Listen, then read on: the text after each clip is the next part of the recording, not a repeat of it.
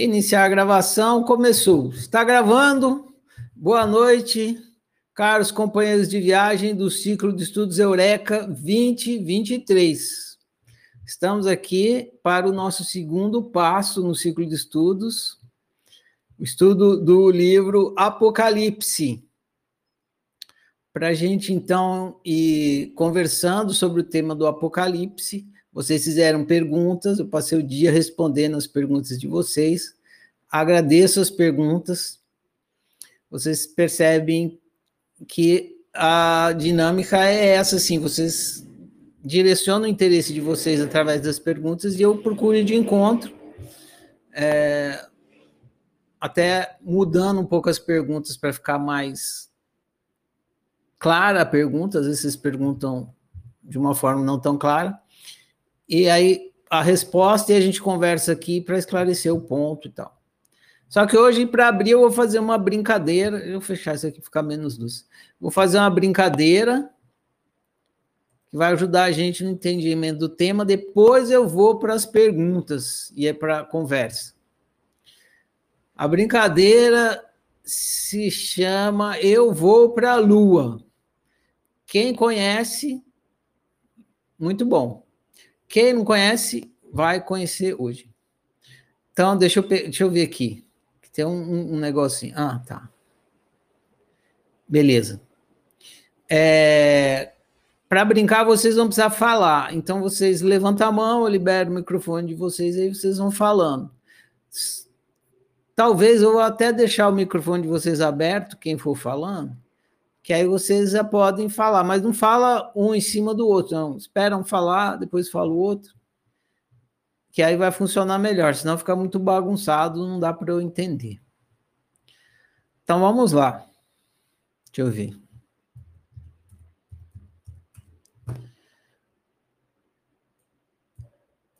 Eu vou para eu vou para a lua e vou levar um abridor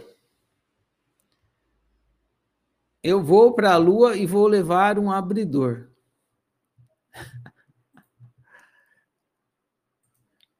Pode falar, Jéssica. É, você vai falar a mesma coisa?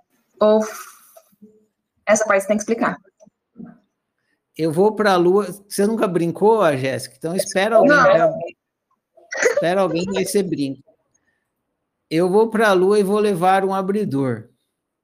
Vamos ver aqui. Ah, várias pessoas. Calma. Pode falar, Rafaela.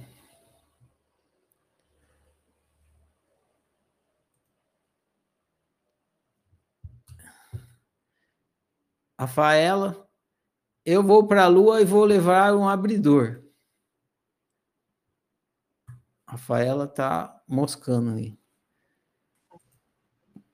Pronto. Uma garrafa. Pode falar. Uma garrafa? Sim. Garrafa não pode. Tá bom. Pode ficar aberto aí que você vai brincando. Edna, pode falar. Edna. Sabrina. Deixa eu baixar Oi, meu volume. Ferrari, eu vou levar hum. uma panela.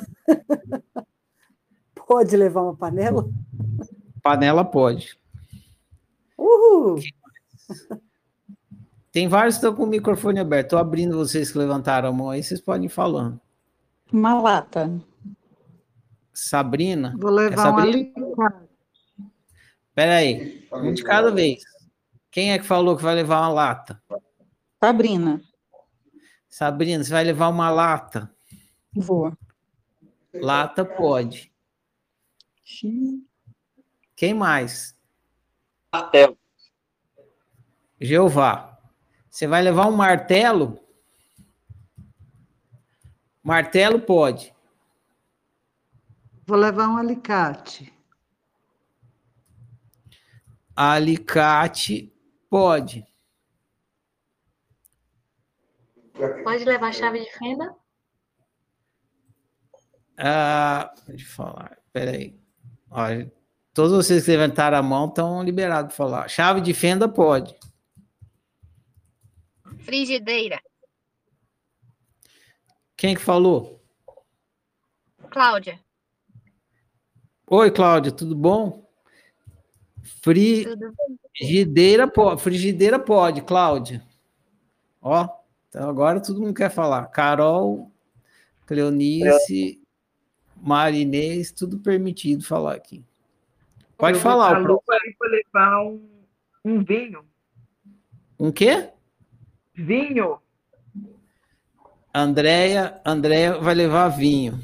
Não pode vi- vinho, Andréia. Tá bom. Eu vou levar tudo que for de ferro. Quem que falou? A Jéssica. Ah, não sabe a brincar, mas estragou a brincadeira. Olha só. Ô, aprende a brincar, mulher. Jéssica, fudeu o rolê. Meu Você Deus. Foi muito fraco essa. Mas era para ser fraco. Era para ser fraco, senão você ia ficar a vida inteira aqui.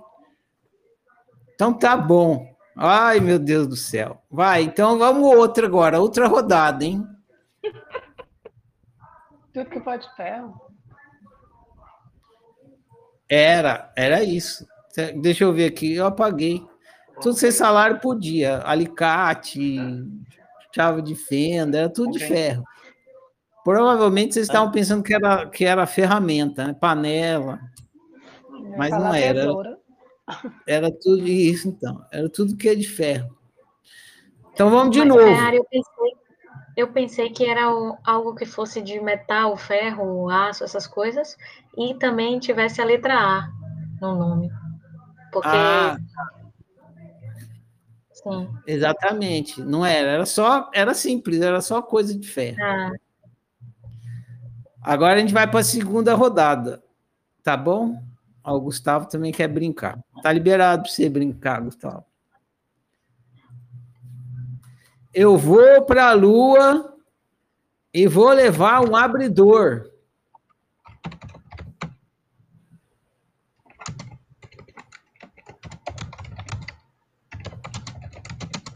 Quem mais?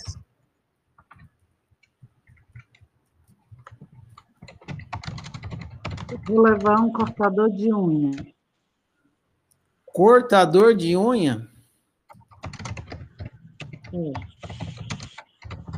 Cortador de unha pode. Quem está digitando aí, põe no silencioso que tá um barulhão. Clá, clá, clá, clá, clá, clá. Clá, clá, clá, clá,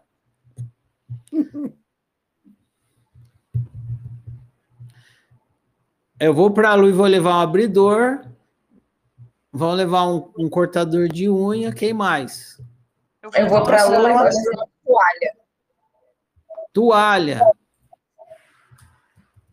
Toalha não pode. Faca, Ferrari. Faca não pode. liquidificador. Liquidificador. Liquidificador. Quando eu era criança, tinha dificuldade de falar essa palavra. Eu falava liquidificador. E a galera ria. É, liquidificador não pode. Liquidificador não pode. Frigideira. Ferrari, a Marinês quer levar a caixinha de Pandora. A caixa de Pandora não pode. Ah, toma banho. Ferrari. Edna. Apontador. Ah, tem coisa que é meio difícil de decidir aqui, mas eu vou no básico, tá? Apontador não pode. Apontador não Ferrari. pode. Diga, É, a, sou ouvindo. espremedor de alho. Espremedor de alho. Espremedor de alho pode. Sei lá. Se é Fogão, espremedor, se é pode? amassador. Fogão pode. Fone de ouvido. Fone de ouvido não pode. Uma faca. Faca, já falaram, faca não pode. Uma bacia. Uma foto. Uma, peraí, devagar. Uma bacia. Bacia não pode. Uma foto. Ventilador. Ventilador Ventilador não pode. Um cortador de frutas. Cortador de frutas, é a Jéssica que falou isso? Cortador de frutas é a famosa faca, não é? Né? O cortador de frutas. Faca não pode, né? Eu nunca ouvi falar em cortador de frutas. Ela quis dizer Tem o- descascadora, né? Tem o cortador de tirar as cascas. Não, é descascador de fruta. Descascador. Aí é Ele pode, diferente. descascador pode. Cortador de fruta pode ser até o dente, né? O cara morde pronto. Descascador de frutas. Pode, vai. Já pode falar o que acha? Pode, estraga prazer. Fala. Eu acho que é qualquer utensílio que tem o dor. Hum, algum utensílio da cozinha que tem o final dor. Bah! Errou.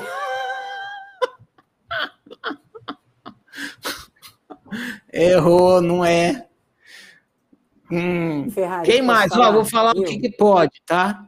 Pode abridor, cortador de unha, espremedor de alho, fogão e descar- descascador de fruta. Ai, meu Deus. O Ferrari espremedor de alho. Nossa, amassador de alho, eu falei, né? Oi, amassador? Eu falei, Amassador de- amassador de alho, que horror. Não é espremedor de alho, porque tem aquele. lá- O espremedor de alho não é aquela maquininha que você põe assim, aí você aperta o É. mouse. É o... Isso, Ah, eu falei, Então, é espremedor de alho, eu falei amassador. Então, é, eu vou deixar espremedor aqui. Espremedor, espremedor de alho pode. Quem mais? Tesoura, pode? Tesoura não pode. Escorredor de O maçã. Ferrari, eu acho que eu já O sei o João que, que é, posso falar? site, meu professor. O meu, prof- meu professor não pode. É, quem, que, quem que já sabe o que, que é? Eu, a Edna, eu posso falar, Ferrari? Pode, vou te dar uma gongada aqui. Fala, o que, que é, Edna? Ó, eu acho que é tudo que é utensílio que usa na cozinha. Tipo, algumas ferramentas de cozinha.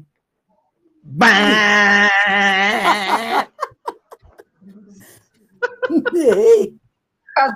Não é. Não é.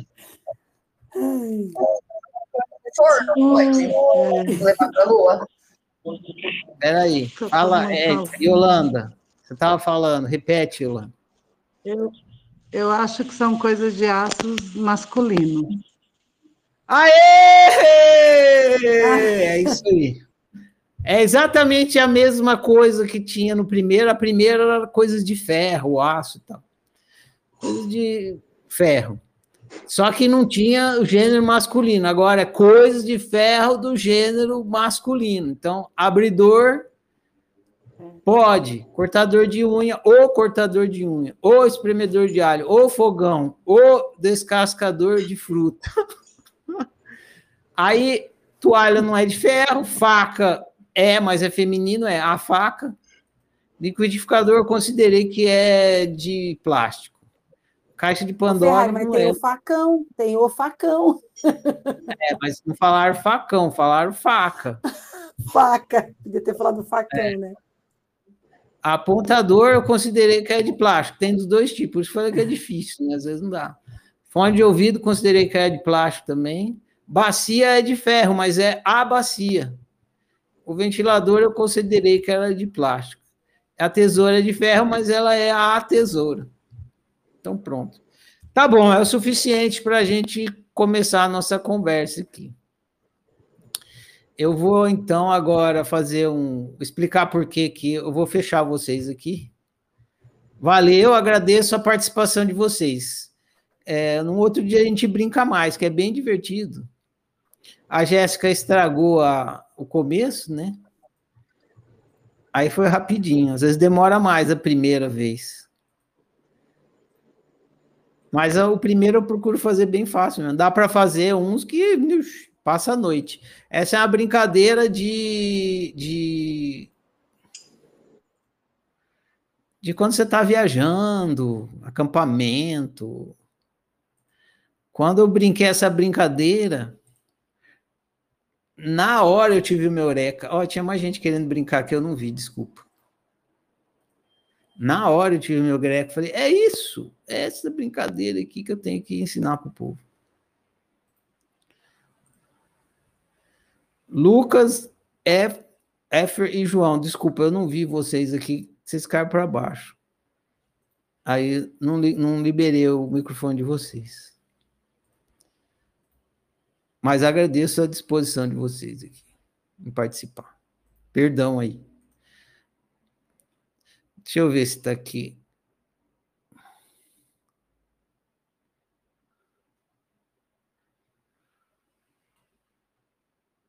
Uai, não está mais? Tinha uma pessoa aqui. Foi embora. Foi, foi sim. Se foi, foi. Beleza, gente, é o seguinte. É, essa brincadeira aqui, depois eu posso falar mais de, dela para vocês, mas eu vou dar uma resumidinha aqui, depois a gente vai para as perguntas. É, é muito ilustrativa.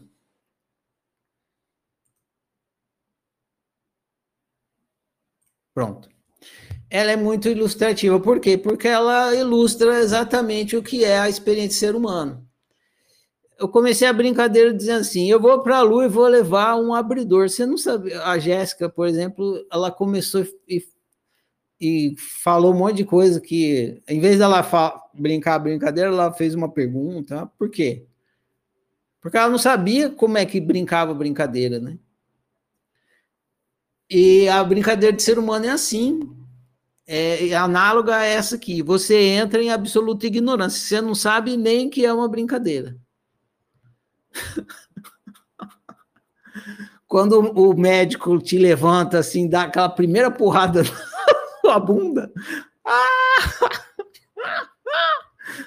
Para ficar esperto, né? Fica, fica esperto aí, a brincadeira começou é, você não sabe nem que é uma brincadeira. Você fala, oi, caramba, estou apanhando aqui. Onde é que eu. Que, que eu sou? Onde é que eu estou? Para onde é que eu vou, né?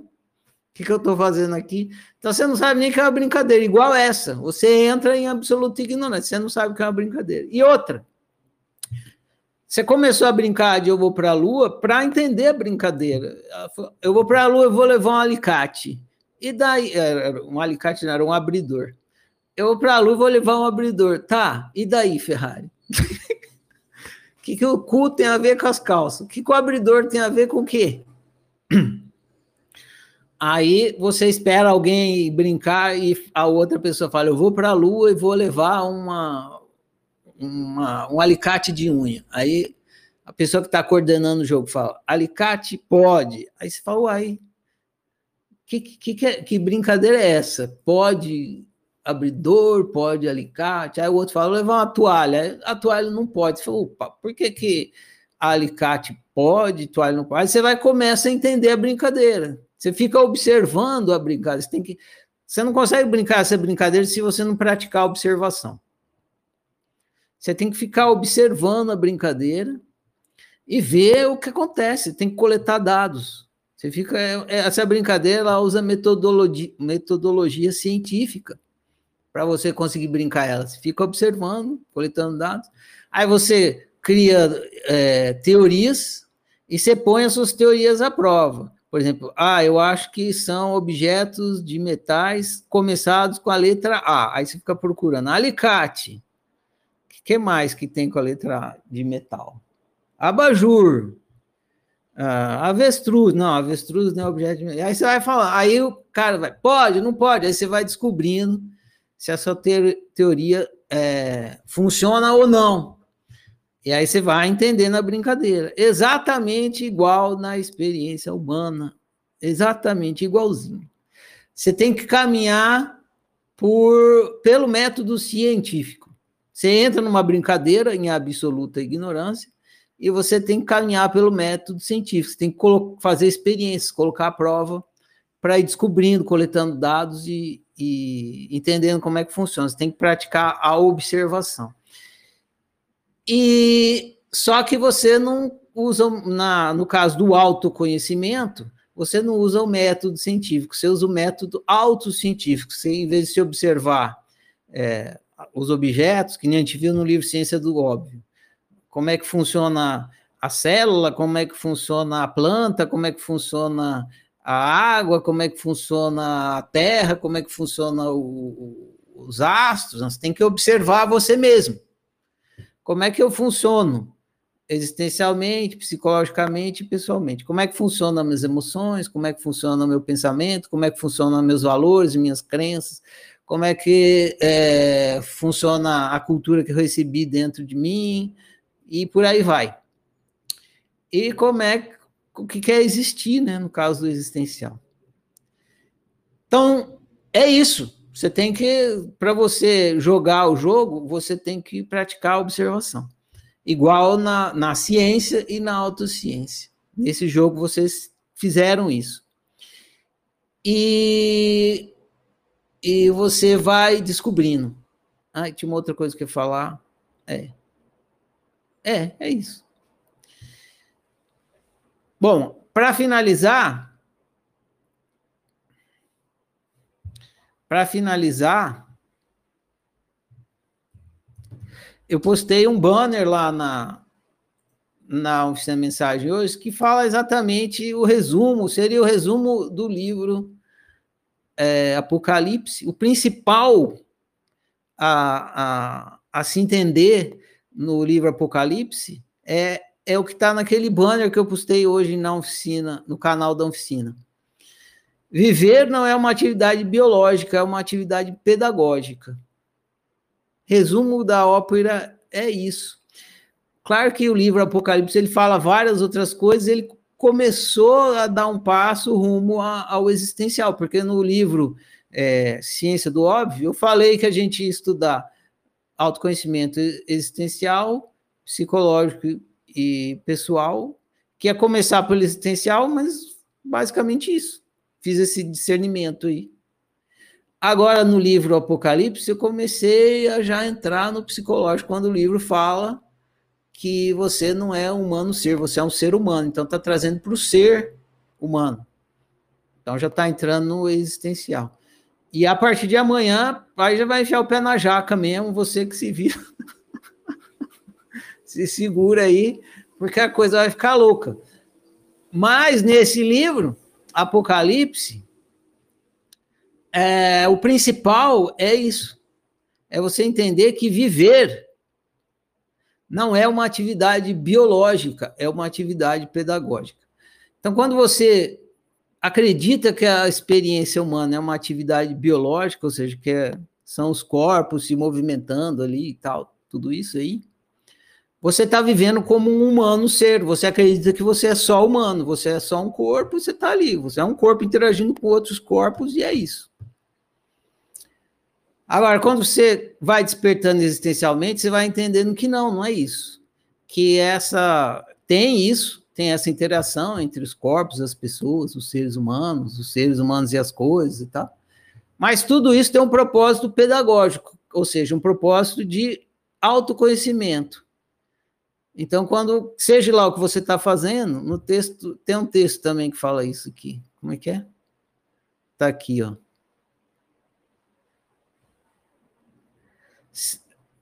Ah, ah,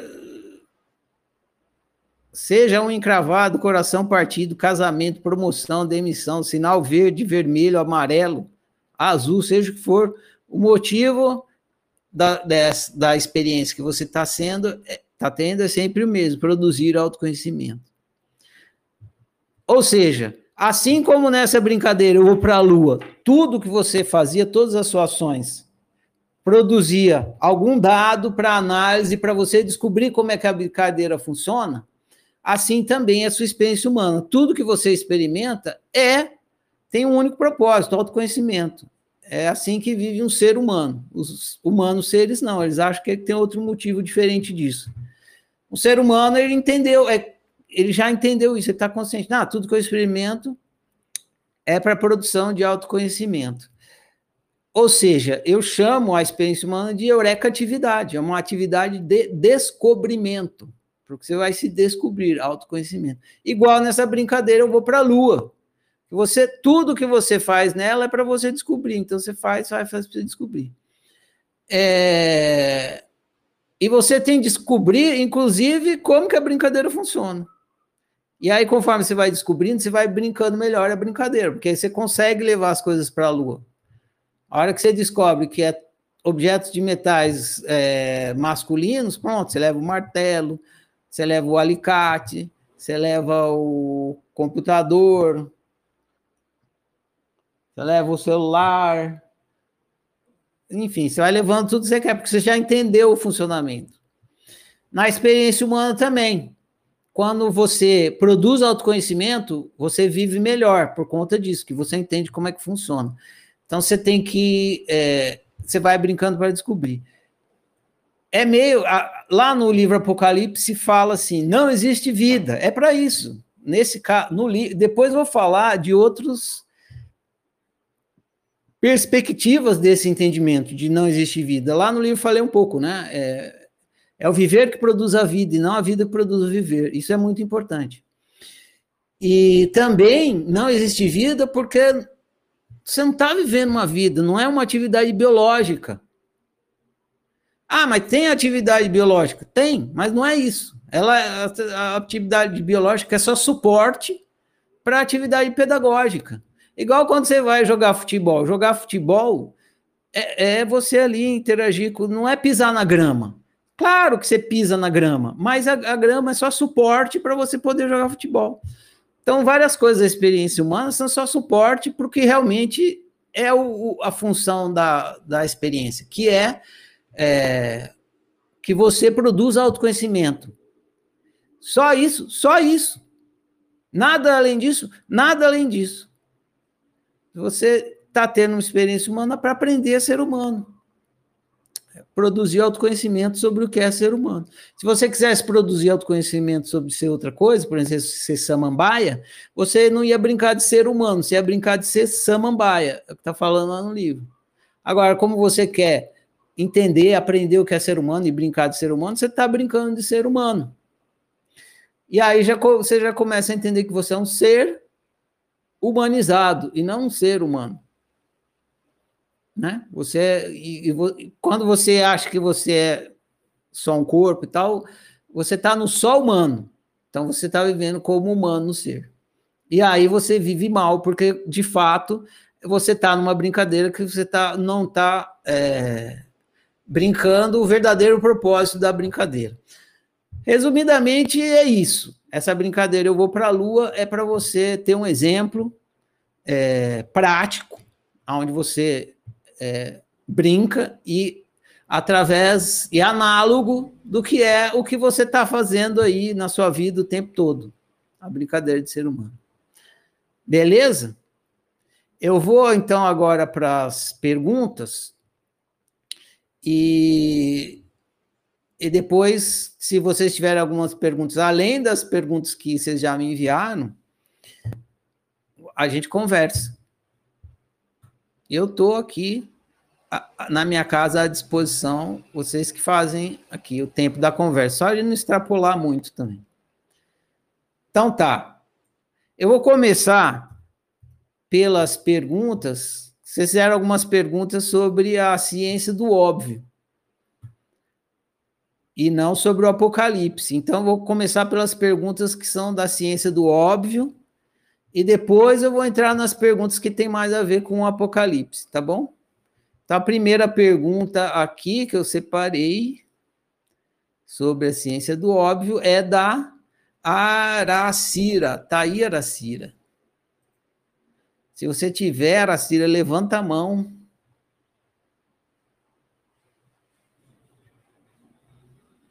Aí. Tá liberado, Aracira. Boa noite. Boa noite. Poxa, Tudo bom? Ferrari. Aracira Ferrari. Ara. É o que está escrito aqui. Qual que é seu nome? I. Iracira. Qual? Ah, não é. Aracira, é Iracira. Tá bom, eu não vou para a Lua por causa dessa aqui. Pois é. Perdão, agora, depois dessa bronca aqui, nunca mais vou esquecer. E Isso é, é, é normal isso acontecer. Esse nome que você me deu é muito bonitinho, perto dos outros que já me deram. ah, é, é incomum o seu nome, né? Até achei que já tinha decorado, que eu escrevi eles várias vezes. Tem, eu vou começar com uma pergunta sua, porque tem a ver com a ciência do óbvio, mas tem uma tem outra aqui que é na parte da, do Apocalipse, tá? Aí você sobe de novo e a gente conversa de novo, tá bom? A sua primeira pergunta é assim: qual a diferença entre óbvio e percepção? Confere? Confere, Iracira.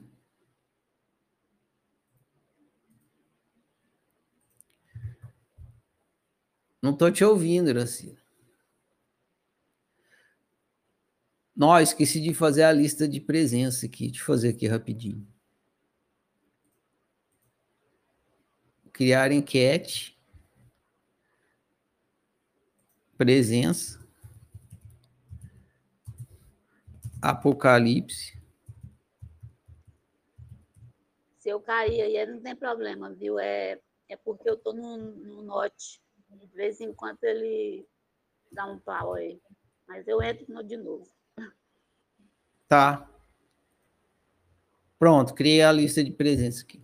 Tá no grupo da tarefa. Caiu sim, mas eu vou, vou seguir aqui, vou falar a sua pergunta. Qual é a diferença entre óbvio e percepção? Percepção é consciência. Óbvio é estar consciente. Consciência e estar consciente não é a mesma coisa, é muito comum essa confusão. Percepção é consciência, óbvio é estar consciente.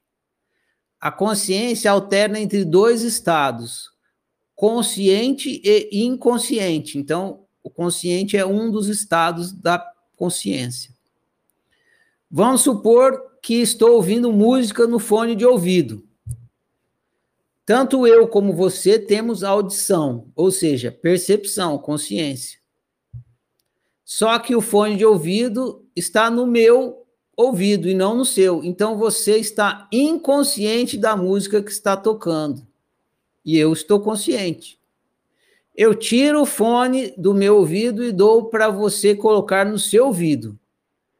Tanto eu como você continu continuamos tendo audição, percepção, consciência. Mas agora você está consciente da música que está tocando e eu estou inconsciente. Esclareceu?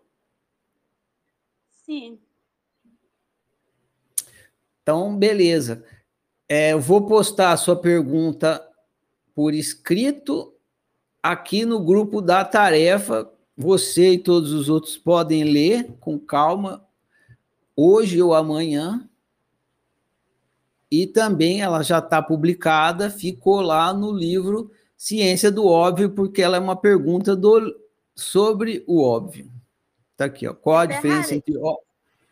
Então, quer dizer que a percepção, no caso, é. Eu poderia dizer que a percepção. É, deixa eu ver se eu sei falar. O óbvio é você estar consciente de algo, certo? E a percepção é o ato de, de estar consciente. Não, você precisa ter. Não. O ato de estar consciente é quando está óbvio. Agora, para você poder estar consciente ou não do que quer que seja, antes disso você precisa ser uma consciência. Se você não é uma consciência, como é que você vai estar consciente ou inconsciente? Entendeu? Hum, certo. Tá bom. A percepção, precisa, a percepção precisa existir para que você possa estar consciente eh, ou não. Por exemplo, como você pode estar cega ou enxergando se não existir a visão? Não tem como. Você só pode estar cega ou enxergando se você tem visão. Se você não tem visão, então, não faz sentido falar em tá, cegueira então ou visão. Tá, então a percepção é a qualidade, né? Do, do sujeito. Exatamente. É percepção é a qualidade de, de perceber. De perceber. De, é, a qualidade é. de perceber. E aí eu posso, aí eu, eu posso usar essa qualidade para ficar consciente de coisas, no caso. Exatamente. Para ficar, ficar em estado de consciência. Eu uso essa qualidade do ser. Não é estado de consciência, é estar consciente. Sim, Você é a consciência que pode estar consciente de algo ou não. certo. Entendeu? Certo, entendi. Agora ficou mais claro. Beleza, que bom. Essa dúvida é muito comum e é, é legal se perguntar que outras pessoas vão se esclarecer. Ó. Tem mais gente aqui que quer falar. É, Sabrina, pode falar. De... Oi, Éfer, logo mais eu libero para você. Pode falar, Sabrina. Oi, Ferrari. É só para eu me entender. A consciência é como se fosse o ser e a percepção é o estar. É isso? É, é boa maneira de entender isso aí. Tá. A consciência é o ser e a percep... o consci... estar consciente é, é o estado do ser. Isso aí.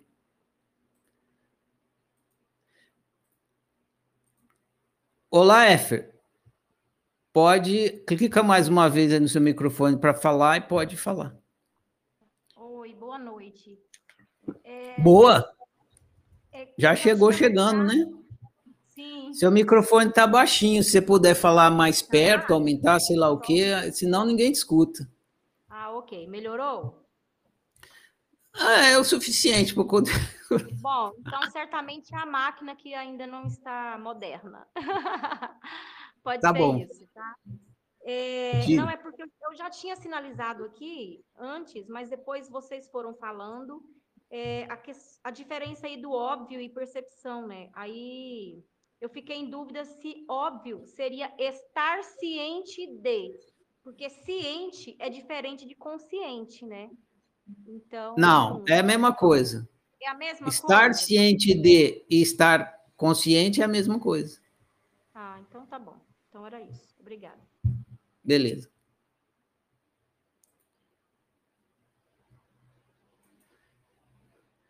Lara, prosseguindo então. A próxima pergunta é bom demais. Esse assunto aqui, então, está encerrado e esclarecido. Altair, tá aí, Altair?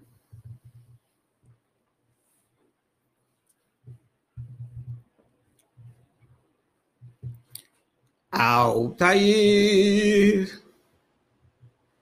Altair, você está aí, Altair? Alguém está vendo o Altair aí? Tá aqui, ó. É o último da fila. Ou ele não está me ouvindo, ou ele. Aí. E aí. Oh, peraí.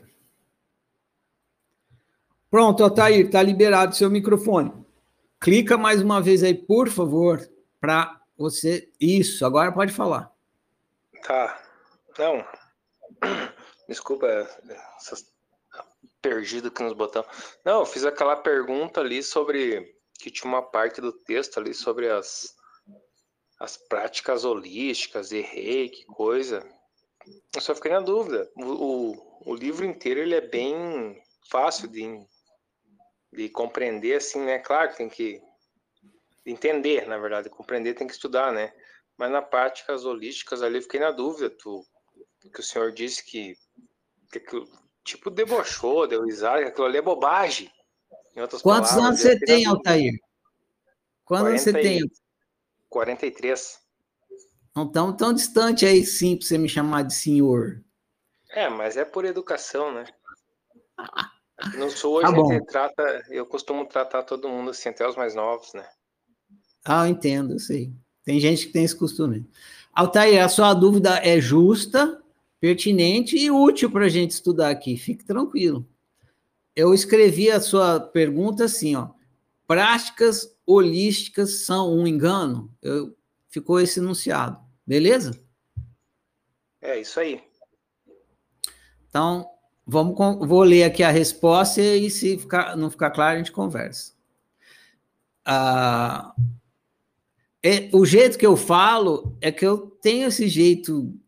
a- a- inclusive, eu estou te falando isso porque essa pergunta aqui eu usei esse meu jeito de falar, né? Então, às vezes as pessoas ficam um pouco assombradas com o meu jeito de falar, jocoso, né?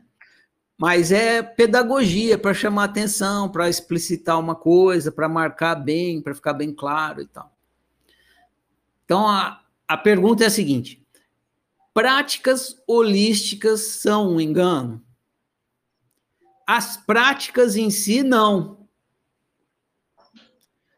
São o que são. O equívoco é acreditar que você irá produzir autoconhecimento sem praticar autoobservação. Esse é o equívoco. Se você acreditar que você vai produzir autoconhecimento sem a prática da autoobservação, não vai, isso é um equívoco, é impossível. É igual você acreditar que vai produzir visão ficando com os olhos fechados. Você não vai. a única prática capaz de produzir autoconhecimento é a autoobservação. Uma vez que você esteja praticando autoobservação, você pode estar tá cagando ou fazendo yoga. Você pode estar recebendo um passe de reiki ou torcendo para o Flamengo no Maracanã lotado. Tanto faz o que você está fazendo externamente. Internamente você está produzindo autoconhecimento. Esclareceu, Altair? Sim, não, eu entendi o que o senhor falou. É que, na verdade, assim, eu comecei a ler e comecei a acompanhar o grupo, e daí comecei na verdade, eu bati cabeça, né? Daí pensei, será que não existe esse lado espiritual, essas coisas todas, sabe? Por isso que eu perguntei. Eu vou perguntar, né, para ver se. Daí hoje, por acaso, eu consegui acompanhar a live, sim, ao vivo, né? Bem difícil para mim também. Mas obrigado pela resposta. Tá bom. Conforme você for caminhando, provavelmente você vai entender o que existe e o que não existe. Eu não vou entrar nesse assunto agora porque vai confundir mais a sua cabeça. Tá bom? Beleza. Ok. Valeu, Alder. Valeu, obrigado mesmo. Tamo junto. Ah, quem levantou a mão primeiro aqui já não sei. Eu vou dar a vez para a Isabela primeiro aqui. E aí, Isabela? Diga, minha moça. Boa noite a todos. Boa noite. É... Então, essa pergunta que ele fez aí é, era uma das minhas dúvidas também. Aí eu queria te perguntar a respeito dessa pergunta. Será que essas ferramentas, Teta Healing e tudo mais, seria uma lógica para chegar no óbvio? Uma das lógicas?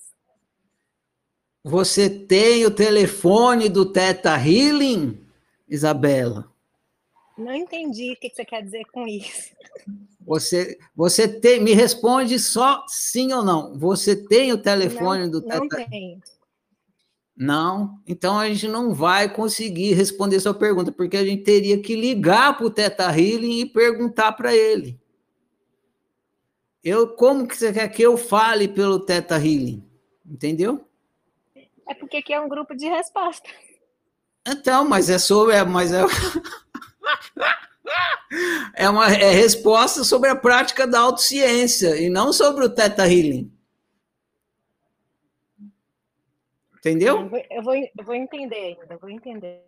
Vai entender, sim, com certeza vai entender.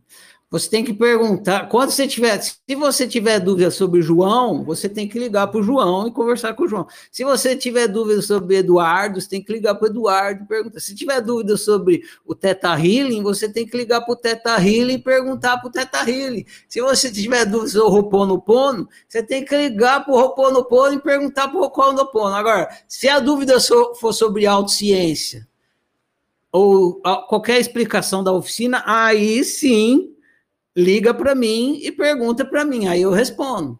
Fora a autociência, o trabalho da oficina não é da minha ah, conta entendi. e nem da minha competência, entendeu? Entendi.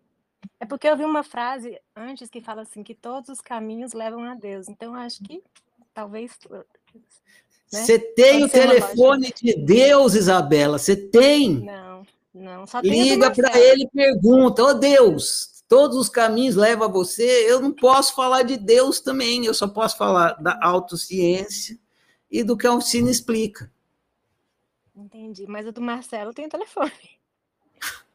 Exatamente, mas o Marcelo só responde sobre autociência e o trabalho da oficina, só. Entendi. Obrigada. Eu faço essa brincadeira todo o ciclo de estudos, fica tranquila, todo mundo tem até o bannerzinho lá, né? Tem o telefone? Porque toda hora você vai me perguntar, e tal coisa? Aí eu falo, você tem o telefone tal coisa? Por quê? Liga para ela e pergunta, como é que eu vou falar pela tal coisa? Pronto, agora eu acho que essa parte já ficou esclarecida. Vamos então a Éfer. Éfer, pode falar. É a primeira aula que eu assisto, né? E assim, a forma que você respondeu a moça que acabou de falar, eu já achei pedagógico, entende?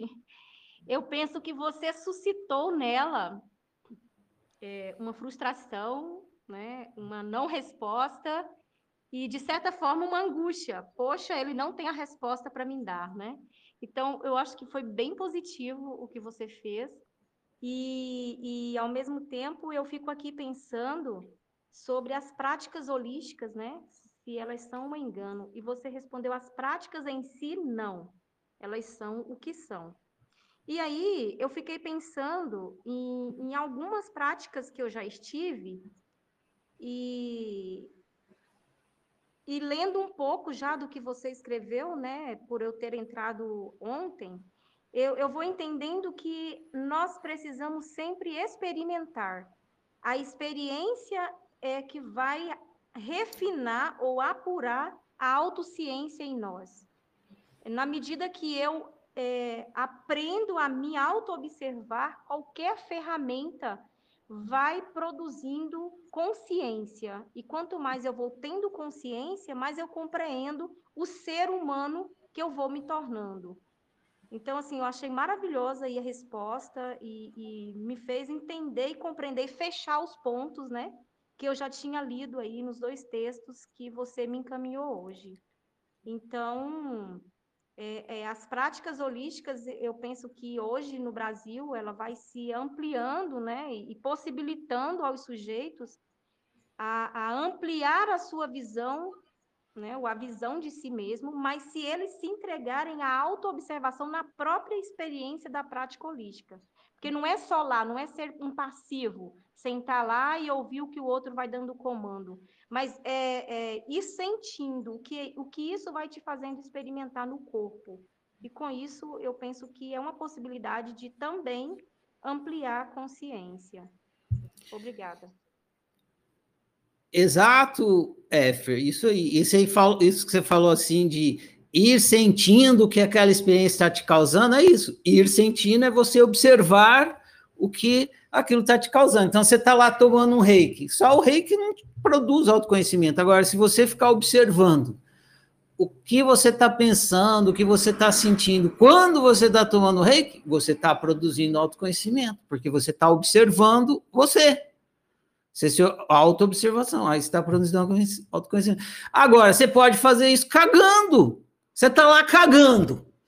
Só cagar não vai produzir autoconhecimento. Agora, se você estiver cagando, você está lá observando o que você está sentindo, pensando, enquanto você está cagando, você está produzindo autoconhecimento, tanto quanto quando você está fazendo yoga, quando você está fazendo reiki, quando você está fazendo o que quer que seja que você chama de práticas espirituais, não sei o que lá. É isso. Mas tinha que falar cagando, Ferrar, logo cagando, mas é cagando. Cagando. Amanhã, quando vocês forem cagar, pratiquem autoobservação. Acorda de manhã, escova o dente, senta no trono e pratica autoobservação. Pronto, é isso. Diga lá, pra Rafael. Quem tem prisão de ventre, hein, Ferrari? Para quem tem prisão de ventre, então. Observa a prisão de ventre. Foi o que eu falei aqui, ó. Tanto faz o que você está fazendo externamente. Não importa o que você está fazendo externamente. O que importa é que se você está em autoobservação, você está produzindo autoconhecimento. Não, isso foi muito interessante o depoimento da F, porque eu acabei de me dar conta que eu fiz isso intuitivamente. Que eu passei assim, né?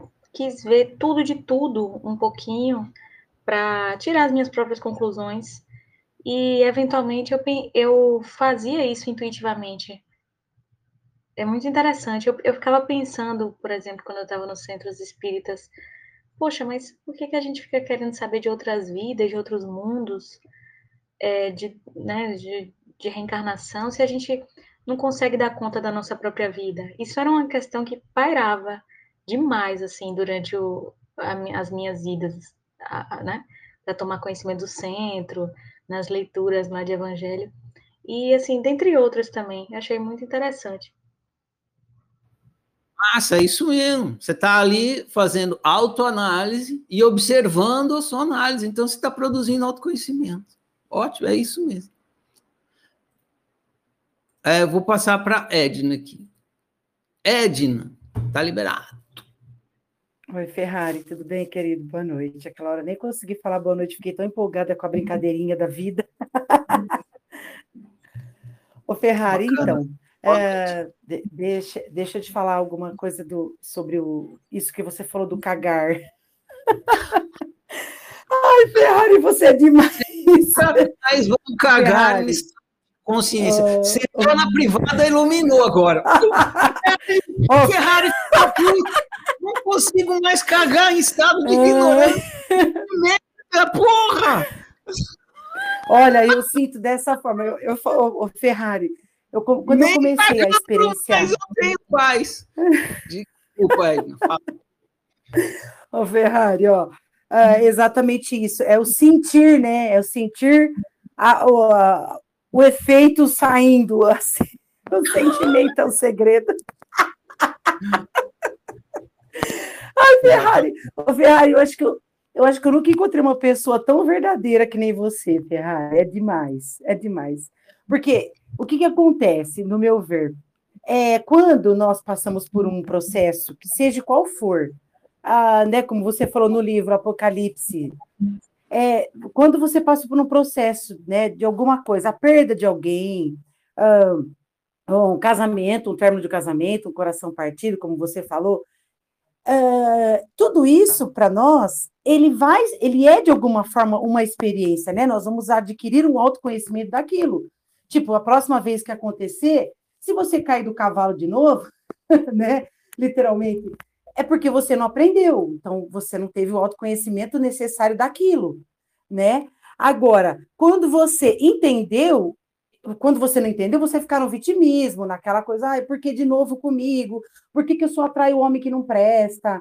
Né? Por que de novo meu casamento fracassou? Eu conheço um monte de pessoas que falam para mim, ah, eu já casei três vezes. Eu falei, porra, então, assim, a primeira não deu certo, enfim, né? Eu acho que é assim, dessa forma. Mas quando você adquire conhecimento, você autoconhecimento, você vai se modificando, você vai tendo, né? Bom, eu já experienciei isso, então, portanto, não quero mais, vou fazer diferente agora, né? Então, eu acredito que é dessa forma.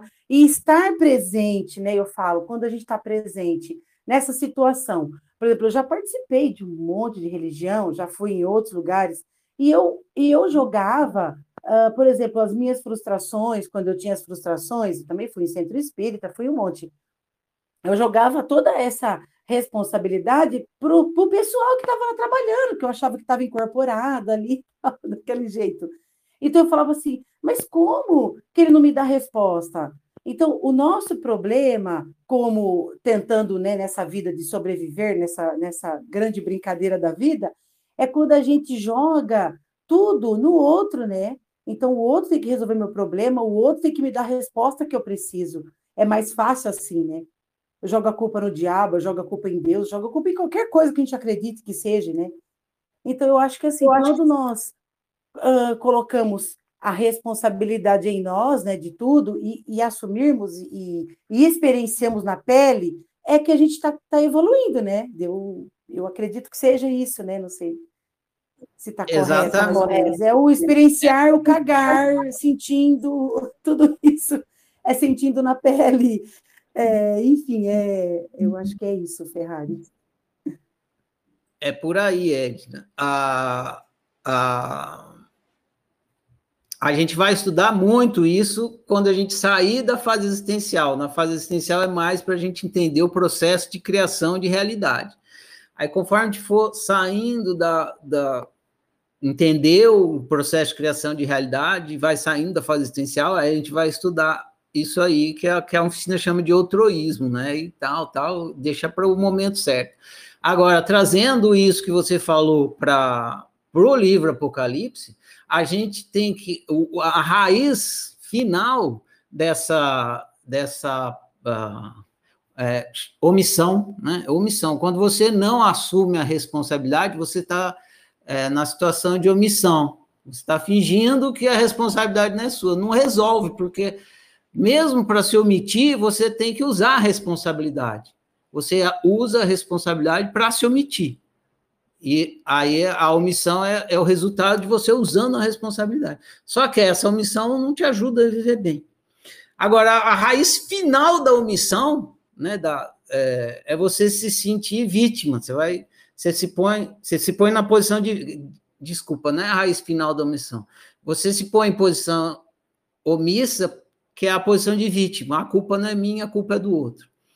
Então, você está se colocando na posição de vítima. E a raiz final, ou final, ou inicial, o, ma, o, maior extremo do vitimismo, é o que o livro fala, quando eu não pedi para nascer.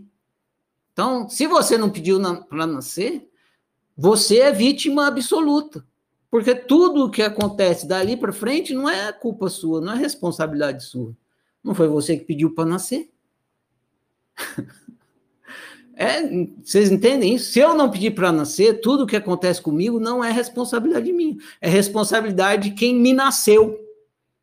Porque não foi você que pediu para nascer, não foi você que se botou no mundo, não foi você que se botou na experiência. Você foi botado. Você, você é um ovo, você foi cagado. Aí a gente não consegue sair dessa metáfora, né? Vê a galinha lá e cagou você, você não tem culpa. E aí tudo que acontece com você, pintinho, que saiu do cu da galinha, não é responsabilidade sua, não, você não pediu para nascer, para ser botado. Então essa é a última raiz, a, a última ou a primeira, depende se olhar de lá para cá, de cá para lá. Por isso que é importante o, o, despertar existencial. Essa é uma das importâncias do despertar existencial. Senão você não acaba com o vitimismo na, na raiz absoluta dele. Que a raiz absoluta do, do vitimismo humano é esse: eu não pedi para nascer eu fui botado aqui. Quer seja Deus me botou, quer seja eu sou produto da matéria, quer seja a galinha botou um ovo e eu nasci, quer seja a cegonha me trazer, quer seja.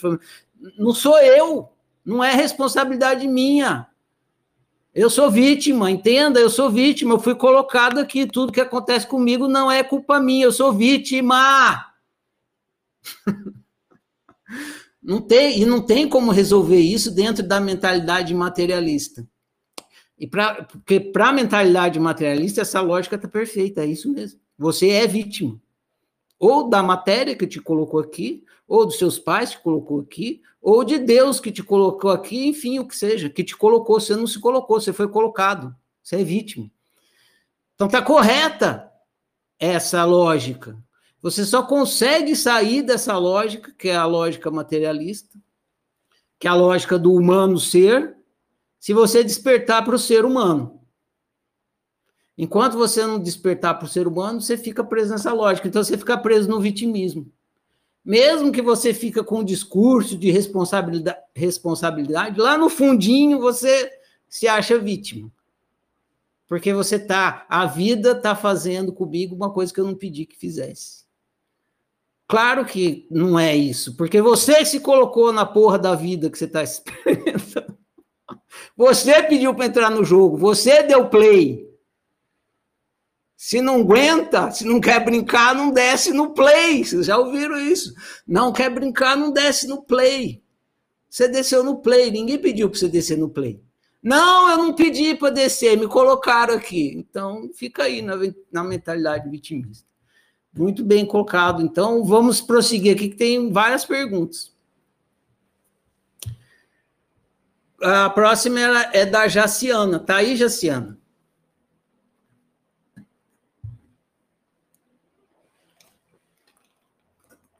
Levanta a mão, Jaciana, se tiver.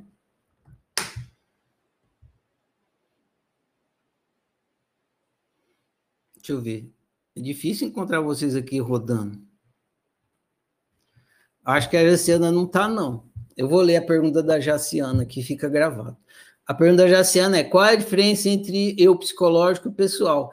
Jaciana, essa pergunta já tinha lá no livro é, Ciência do Óbvio, e a pergunta que estava lá é qual a diferença entre autoconhecimento psicológico e pessoal? É a mesma pergunta com outro enunciado. Ah, deixa eu postar aqui sobre as práticas holísticas.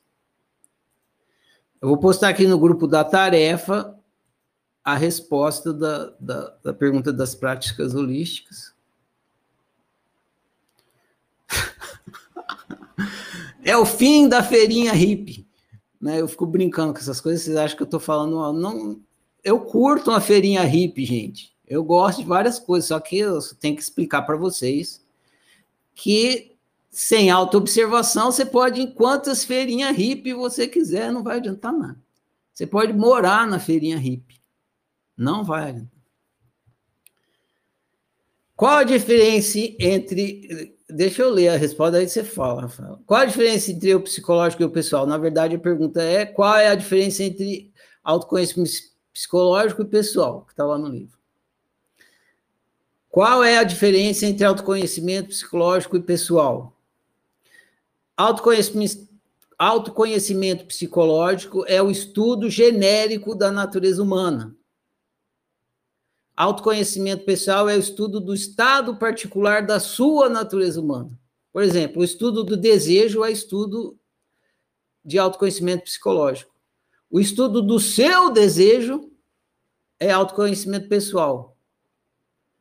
Então, como é que funciona o desejo em si e como é o, as coisas que você deseja para você? Aí já é autoconhecimento pessoal. Fazendo uma analogia com o sistema operacional do computador, autoconhecimento psicológico é o estudo do funcionamento do Windows.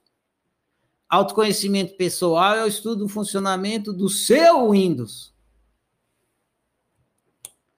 É impossível estudar um sem estudar o outro simultaneamente. Quando você está estudando o seu desejo, está estudando o desejo e vice-versa. A divisão entre um e outro é apenas pedagógica. Na prática, é uma coisa só: autoconhecimento. Então, tá aí a resposta. Vou postar aqui.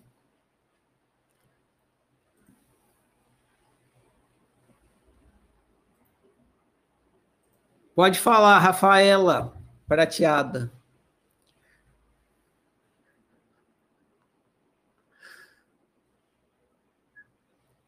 Ferrari, é, um exemplo disso seria, por exemplo, o seu eu pessoal gosta de Doritos, né? O, o eu psicológico, vamos dizer assim, todo humano é, tem a, o desejo de comer, comer comida. Isso. Todo humano é, sente prazer, isso é psicológico. Só, ah. só eu que sinto prazer, todo humano sente prazer. Aí é o estudo psicológico. Você sente prazer com o quê? Com Doritos. Aí já é pessoal, porque cada um sente prazer com uma coisa. Sim. É, entendi. E sobre o que você estava falando antes também, eu pensei naquela lógica também, assim, é, porque muitas pessoas dizem, né? Ah, é, vou fazer tal coisa que eu vou melhorar, né? Tal tratamento, tal terapia, tal, enfim, dinâmica, é, curso, enfim. E, e, na verdade, não é o curso que melhora, é exatamente o que você falou, é a autoobservação. Porque assim como uma, algo material aqui não tem a capacidade de fazer com que você é, não tô, eu não estou conseguindo explicar, mas é, você é, só você só si mesmo consegue praticar, se levar até o conhecimento, o autoconhecimento, o autoconhecimento né? se conduzir por si mesmo. Ninguém pode caminhar por você. É a mesma lógica, assim, ah, você tem que fazer uma viagem, se você fizer uma viagem, é, ou se você comprar tal coisa, se você adquirir tal status, você vai se sentir melhor. Não, né? Nenhum, nenhum remédio, que é tido como remédio, e, como significante, e nem uma, um eventual prazer, lazer, né, que é tido também como significante de, de cura, vai melhorar. Só você pode se conduzir até lá.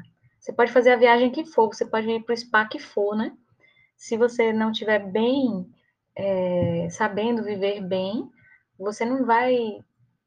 Ninguém vai ser capaz de conduzir, nem nada, nada nem ninguém. Mais ou menos isso. Vou fazer umas, umas, uns exemplos aqui para esclarecer. Você entender? Eu entendi. Fechei você aqui para não fazer barulho. Eu acho que eu entendi. É, o que eu, eu, acho que eu entendi e fui além do que você disse, sim.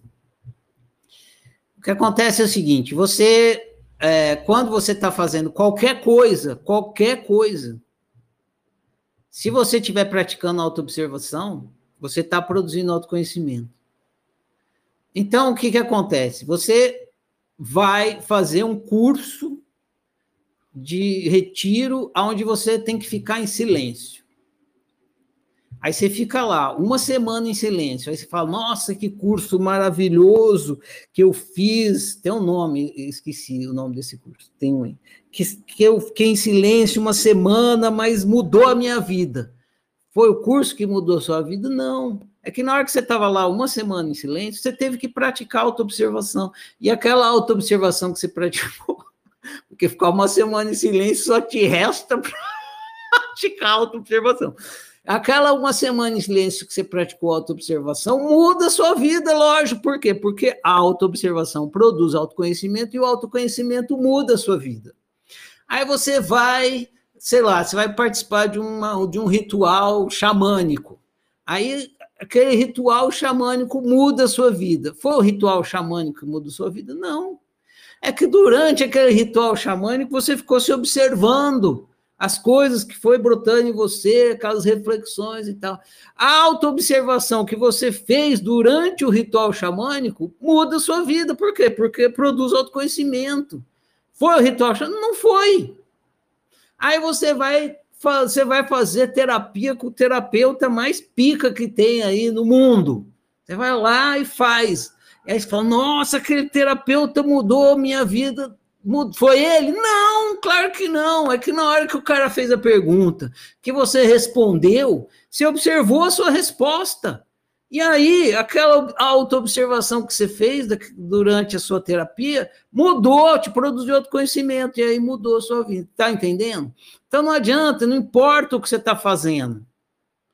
Não importa o que você está fazendo, tudo produz autoconhecimento se você estiver praticando autoconhecimento. E nada produz autoconhecimento, tudo produz autoconhecimento se você estiver praticando autoobservação. E nada produz autoconhecimento se você não estiver praticando autoobservação. Então não importa o que você está fazendo ou deixa de fazer. O importa é se você está ou não praticando autoobservação, porque é isso que produz autoconhecimento. É isso que precisa ficar claro, que aí você desencana. Senão vocês ficam, com, ficam presos em idolatria e fanatismo. Que é o quê? Idolatrar uma coisa, achando que aquela coisa vai te trazer autoconhecimento, e coisa nenhuma traz autoconhecimento. Só traz autoconhecimento a autoobservação. É isso. Simples assim. Pode falar, F. Eu, eu penso que você finalizou aí falando do fanatismo, né? Da idolatria. E eu você consegue falar mais alto, F? Eu ia justamente é, falar um pouco é, sobre, por exemplo, a herança cristã no Brasil, né? É... Éfer. Oi. Tem muita coisa para rodar aqui. Você pode guardar isso aí para depois, por favor? Posso, vai lá. Valeu. Senão ele não chega hoje aqui, não sai daqui hoje. Valeu, grato pela compreensão. Eu vou prosseguir então, porque a gente ainda nem entrou nas perguntas do, do Apocalipse, a gente só está nas da autociência. Essa aqui é do, ainda é da autociência e é do Diogo. Tá aí, Diogo? Raise your hand, please, if you are. Você está aí, ó, te vi aqui. Levanta a mão, Diogo. Tem vários suas aqui, se você sumir.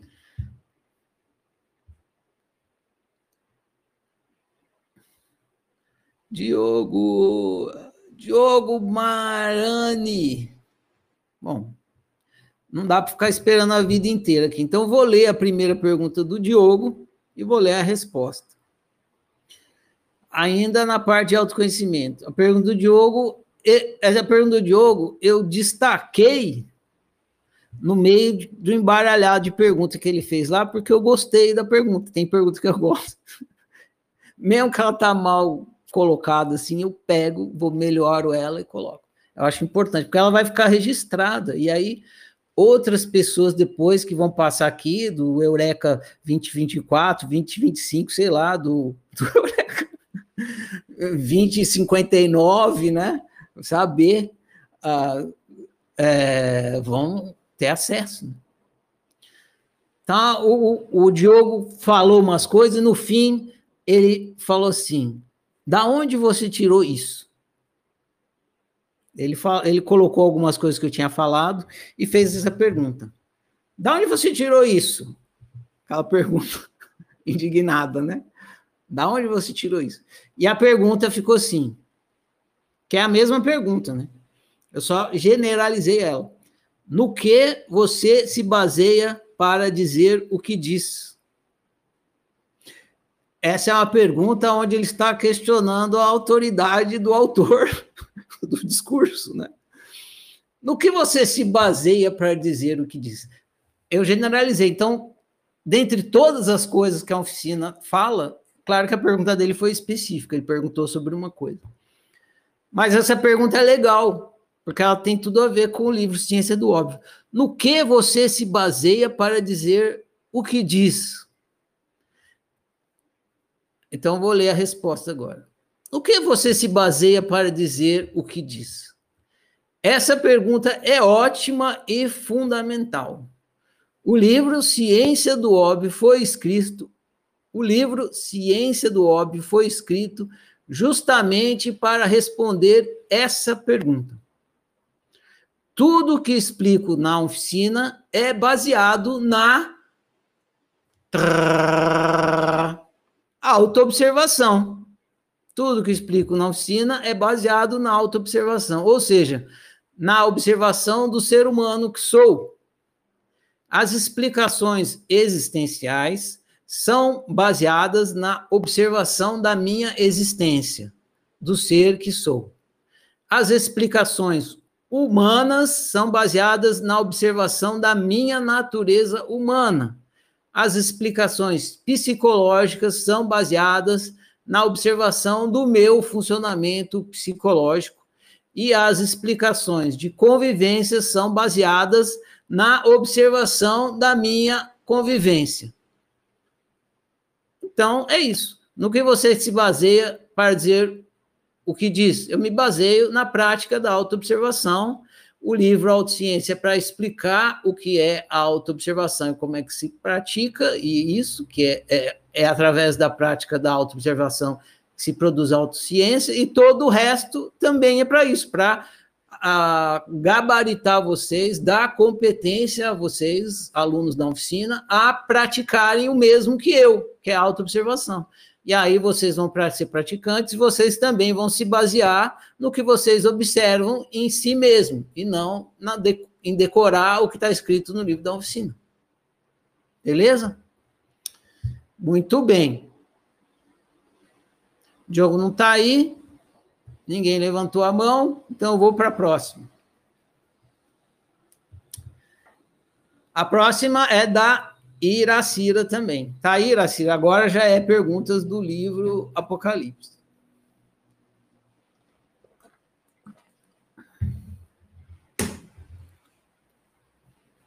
Iracira, muito bem. Isso aí. Beleza. Clica mais uma vez aí, Cira, para eu poder te ouvir quando. Oi, estou aqui. Oi. Bom, a sua pergunta é assim: despertar da consciência é natural? Então vamos lá. Despertar da consciência é natural? Partindo da premissa de que tudo que faz parte das possibilidades da natureza é natural, sim. Despertar da consciência natural, pois é uma possibilidade. Contudo, nenhuma possibilidade se realiza sem que você execute a realização. Isso é muito importante.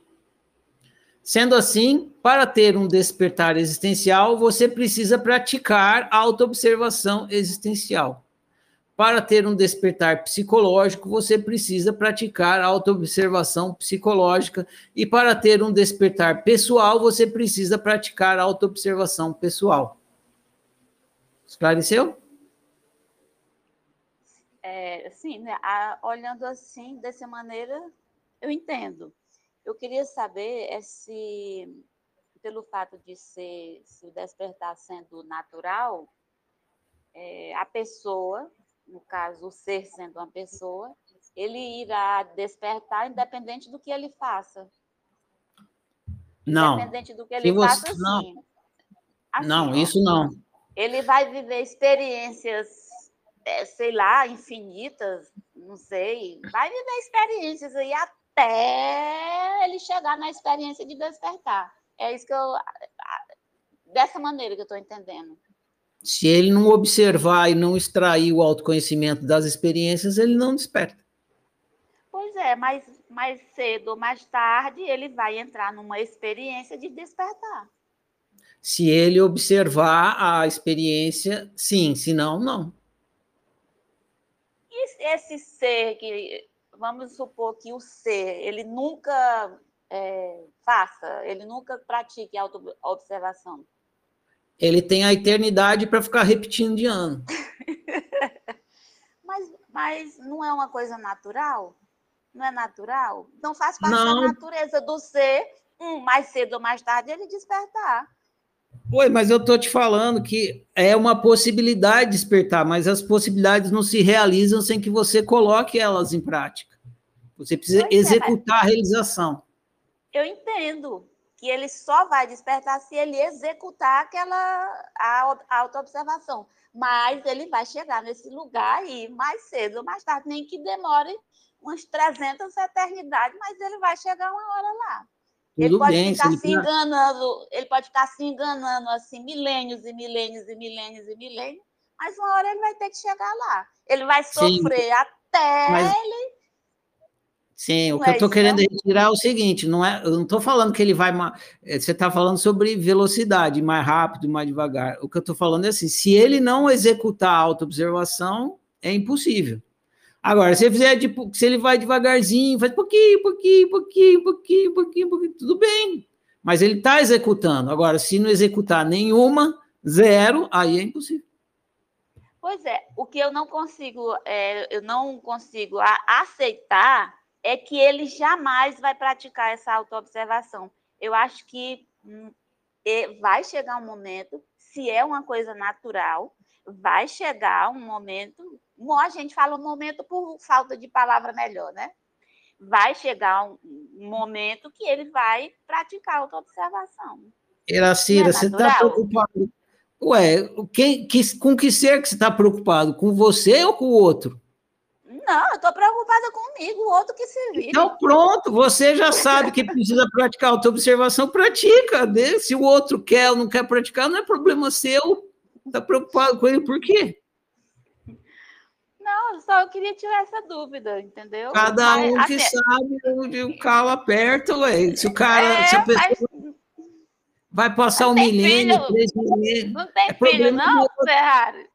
Ah, você está querendo que seu filho desperta, é isso. Entendi. Não, eu estou querendo saber se um dia ele vai conseguir despertar, nem que seja daqui 300 milhões de anos. É, Nem seu filho ele vai ser daqui 300 milhões de anos. Exato. Tá bom, Ferrari, obrigada. Expõe. Edna, segura aí, eu vou prosseguir com a próxima pergunta. Depois. A próxima pergunta é do Luiz Eduardo. Tá aí, Luiz Eduardo? Luiz Eduardo. Lucas também quer falar aqui. Luiz Eduardo agora.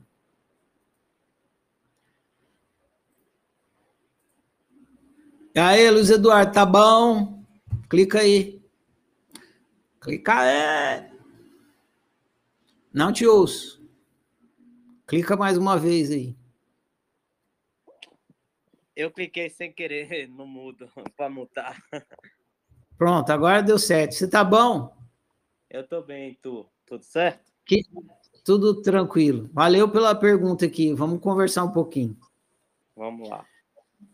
A sua pergunta ficou assim. É, eu reformulei a estrutura da sua pergunta, mas você vai. É, vamos, ver, vamos ver se ainda é a mesma. Eu coloquei assim: ó, despertar existencial elimina as necessidades humanas? Confere? Sim, a essência da pergunta é essa mesmo. É isso. Eu procuro diminuir as perguntas, deixá-las mais curtinhas. Uhum. Certo. Top. Luiz Eduardo, presta bastante atenção, porque se não ficar claro, a gente conversa, tá bom? Certo. Despertar existencial elimina as necessidades humanas? Suas necessidades humanas não são humanas, são existenciais, apenas estão humanizadas. Isso que eu falei agora, você vai começar a entender daqui para frente mas eu já deixei registrado, é importante. Uhum. As suas necessidades humanas, elas não são humanas. Parecem que são humanas, mas não são, elas são existenciais. Elas parecem humanas porque elas estão humanizadas. Muito bem. Dito isso, a resposta à sua pergunta é não.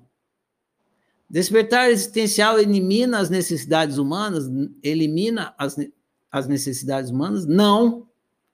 O despertar existencial altera o seu entendimento sobre sua existência e não sobre o modus operandi da sua natureza humana. Você deixa de se entender como só humano e começa a se entender como humano ser. Essa é a única mudança. Mas claro que essa conscientização lhe possibilita fazer melhores escolhas e, consequentemente, viver melhor. Ok. Esclareceu? Esclareceu, mas ainda eu ainda tenho uma dúvida quanto a isso. Porque. Se quiser, pode falar. Certo. Eu vejo algumas pessoas que teoricamente se iluminaram, tiveram esse despertar, falando que, uh, relatando que não precisava mais de interação social, sair com as pessoas, que é uma necessidade é, humana, social, e em contraste também com relatos, uh, sei lá, pegando a história do Siddhartha, do budismo, de que ele ficou um tempo sem comer e viu que aquilo era demais, que aí tinha um caminho do meio. Então, para mim, é um pouco do desse embate dos relatos de pessoas que teoricamente iluminaram, aí por isso que eu fico confuso. Entendi. Eu vou, nesse momento, te dar uma sugestão, tá bom? Certo, bem-vinda. Ó, faz de conta que, que, que, a sua orelha aqui é o botão do foda-se. Tá, sabe o botão do foda-se? Ah. Toda vez que os outros vierem te falar, falar, falar isso e aquilo na sua orelha, você pega e liga o botão do foda-se. Por quê? Porque a vida do outro não é a sua, entende? Uhum. Como se o outro é iluminado ou não, você não tem como saber. Se o outro sente isso ou aquilo, você não tem como saber. Se o que funciona para o outro é isso e aquilo, você não tem como saber. Então, pouco importa, foda-se. Vira a chavinha do foda-se e deixa o outro na vida dele. Ok. É, vou tentar ser adepto. Isso, tenta até. Se concentra é, na, no seu autoconhecimento e que o, o, que o outro, como que é o autoconhecimento do outro, não é problema seu, é problema do outro. Ok. Mas assim, Ferrari, todos nós estamos vivendo, somos da espécie humana. Então, temos as mesmas necessidades basais. Isso. Tem, Então, independente. tem um texto que eu falo assim, até o Michael Jackson caga. Então, se você for lá, ah, o Michael Jackson, a gente tem essa ideia, né, o Papa caga. Você vai, como que o, Dá um cagão. É, o, o Papa acorda de manhã, levanta a tampa da privada e caga, entendeu? É, a gente tem essa ideia de que ah, as pessoas lá, tal, que a gente idolatra, não, não tem cu.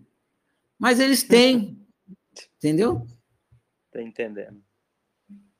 Talvez eles finjam que não tem cu. Mas cu eles têm.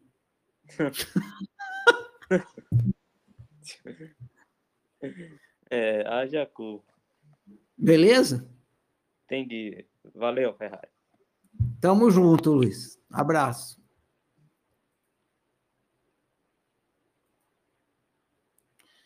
Ararara, deixa eu ver aqui.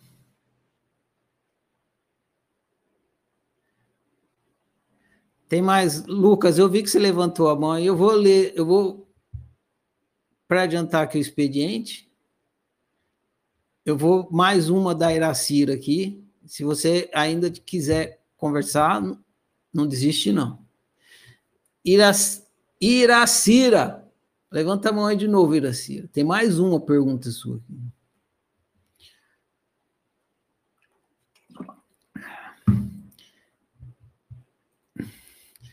Pronto, Iracira, está liberado aí. A sua próxima pergunta, ela ficou meio complicadinha, eu deixei ela enunciada assim, ó. Só existe ser em estado de manifestação? Você colocou o ser no começo. Ser só existe em estado de manifestação? Aí eu não gostei da formulação, mudei ela. Mas é isso aí, confere. Não estou te ouvindo. Vou supor que confere. Vou ler a resposta aqui. Só existe ser em estado de manifestação? Eu vou usar agora uma terminologia que eu uso pedagogicamente para vocês começarem a fazer uma divisão pedagógica entre a o existencial e o que não é existencial. Que é você. Tá agora? Tô. Você, tracinho, ser. É você ser. É você, tracinho, ser. Às vezes eu uso uma palavra só, eu escrevo você. Também eu estou me referindo à sua dimensão existencial. Você ser, você. Aqui eu vou falar você ser para para apontar para isso, para sua dimensão existencial.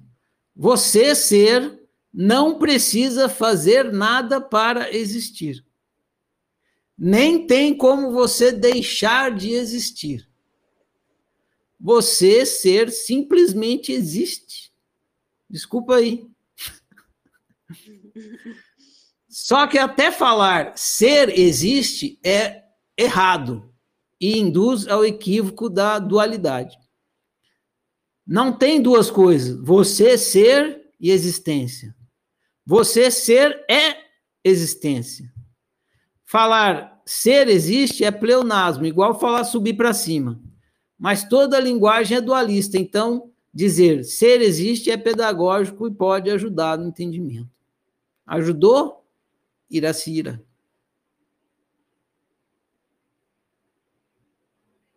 Sim, não, Iracira. Tá claro? Você existe Voltei. pronto. Voltei, Desculpa aí. tava- caí. Sim, pois é, é, a questão, a questão que eu estava refletindo é é porque a gente não pode separar da gente mesmo, entendeu? E fica difícil a gente comprovar que a gente existe. É, um, é aquela história do olho olhando para si mesmo, né? É, exatamente. Com- é, Como é que eu, eu já tentei, sabe? Separar eu de mim mesma. É, não é muito difícil você É. Eu separar de entendo. você mesmo. Eu entendo. Daqui até o- os próximos cinco, seis livros, eu vou estar martelando a cabeça de vocês, a cabeça materialista de vocês, com a mesma ladainha para ver se fica mais fácil. Então, vocês vão enjoar de ver eu falando a mesma coisa de jeito diferente, na tentativa de que você desperte para o ser que você é. Então, fique tranquilo, você vai ter muitas oportunidades. Hoje nem é o começo. Hoje é antes do começo. Tá bom? Pois é. Tá certo. É porque a gente tem tanta teoria, é, a gente lê, lê, lê, lê, um monte de teoria, teoria, teoria. Mas eu quero saber isso na prática, eu quero saber isso, eu quero, eu quero ver o olho que vê, entendeu? Entendi. Tá ok. Tá bom.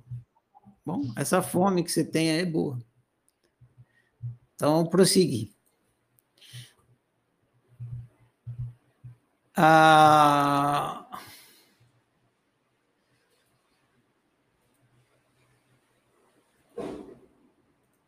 Agora eu vou entrar nas perguntas, mas já indo para a parte existencial mesmo, que são as perguntas do Diogo. Tá aí, Diogo? Você chegou ou ainda não?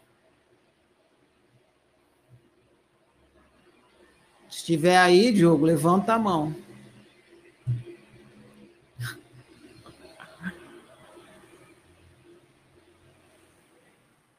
Ô, Diogo.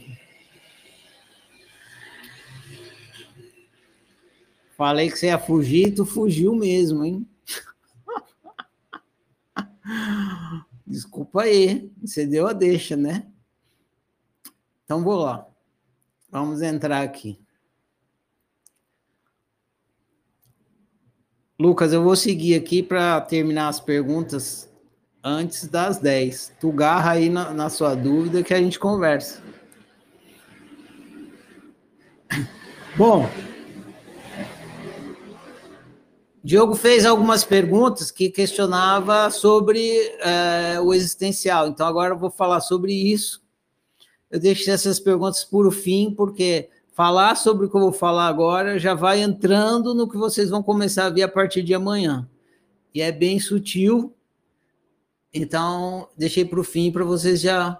Vocês vão começar a ter um gostinho do que vocês vão ver daqui para frente. E ficou bem legal. Eu vou, como eu disse para Iracira, eu vou repetir isso aqui de várias maneiras diferentes até vocês começarem a despertar. Então vamos lá. O Diogo perguntou: humanização é um processo? Resposta: Imagine que você vai jogar um videogame de realidade virtual. Aí você coloca os óculos, coloca as luvas, tudo que é necessário. Imagine que nesse jogo você é um sapo. Então, você vai jogar um jogo de videogame, de realidade virtual, e nesse jogo você é um sapo. Quando você clica no botão iniciar, você precisa passar por um processo para virar sapo? Não. Sua transformação em sapo é imediata. Não tem nenhum processo, nem envolve a, a não tem nenhum processo, nem envolve a aprendizagem. Clicou, virou sapo. Então você vai jogar o jogo, você põe, clicou, virou sapo, é imediato. Metaforicamente, o mesmo acontece quando você, ser, decide brincar de ser humano. Você clica na experiência humana e imediatamente se transforma em ser humano. Também não tem processo nem aprendizagem. Clicou, virou humano. Metaforicamente falando. O que não significa que, por ser assim, você já entra no jogo sabendo o que é humano. Pelo contrário, você entra no jogo em absoluta ignorância. Viver é você jogando o jogo para descobrir como o jogo funciona. Descobrir como o jogo funciona é produzir autoconhecimento. A produção de autoconhecimento, essa sim, é um processo. Então, a humanização, processo? Não. A humanização é o que acontece quando você, ser, decide ser humano. Clicou, pronto. Só que a hora que você está no jogo, que você começa a experimentar o jogo, aí você vai produzir autoconhecimento. Esse processo de produção de. Esse, é, esse processo de produção de autoconhecimento é um processo. Não é imediato, não é instantâneo, não é clicou produzir autoconhecimento. Tem que praticar autociência para produzir autoconhecimento. Muito bem, essa foi a primeira pergunta sobre ser humano e humano ser do Diogo. A segunda é o seguinte: se aqui agora é tudo que existe, onde eu estava antes de estar aqui? Essa pergunta é ótima. Se aqui agora é tudo que existe, onde eu estava antes de estar aqui? Atenção aí, porque é cheio de sutilezas aqui. Aqui é espaço e agora é tempo. Então, quando a gente está falando de aqui agora, a gente está falando de espaço e tempo. Aqui é espaço e agora é tempo. Você ser é a fábrica do tempo e do espaço. Logo, você ser existe além do aqui e agora, além do tempo e do espaço. Vou criar uma imagem para ajudar no entendimento. Você ser é como uma televisão. O filme passando na televisão é o aqui e agora. Quando você muda de canal, muda o filme, muda o aqui e agora, mas não muda a televisão. A televisão continua sendo o que sempre é, a fábrica dos filmes. Metaforicamente, o mesmo acontece com você ser.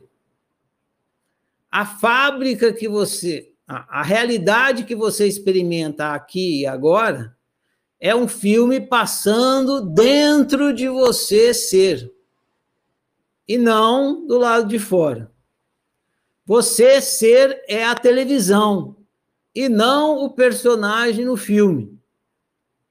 Acreditar que você é só o personagem no filme, só humano, ignorando a televisão, é se ver como humano ser despertar a consciência para a televisão, para você ser, é se ver como ser humano. Então, na verdade, você ser nunca esteve e nunca estará aqui agora. Você ser está em si, na unidade existencial que você é. Quer você esteja consciente disso ou não. Ah, mandei bem na resposta, hein? Ah.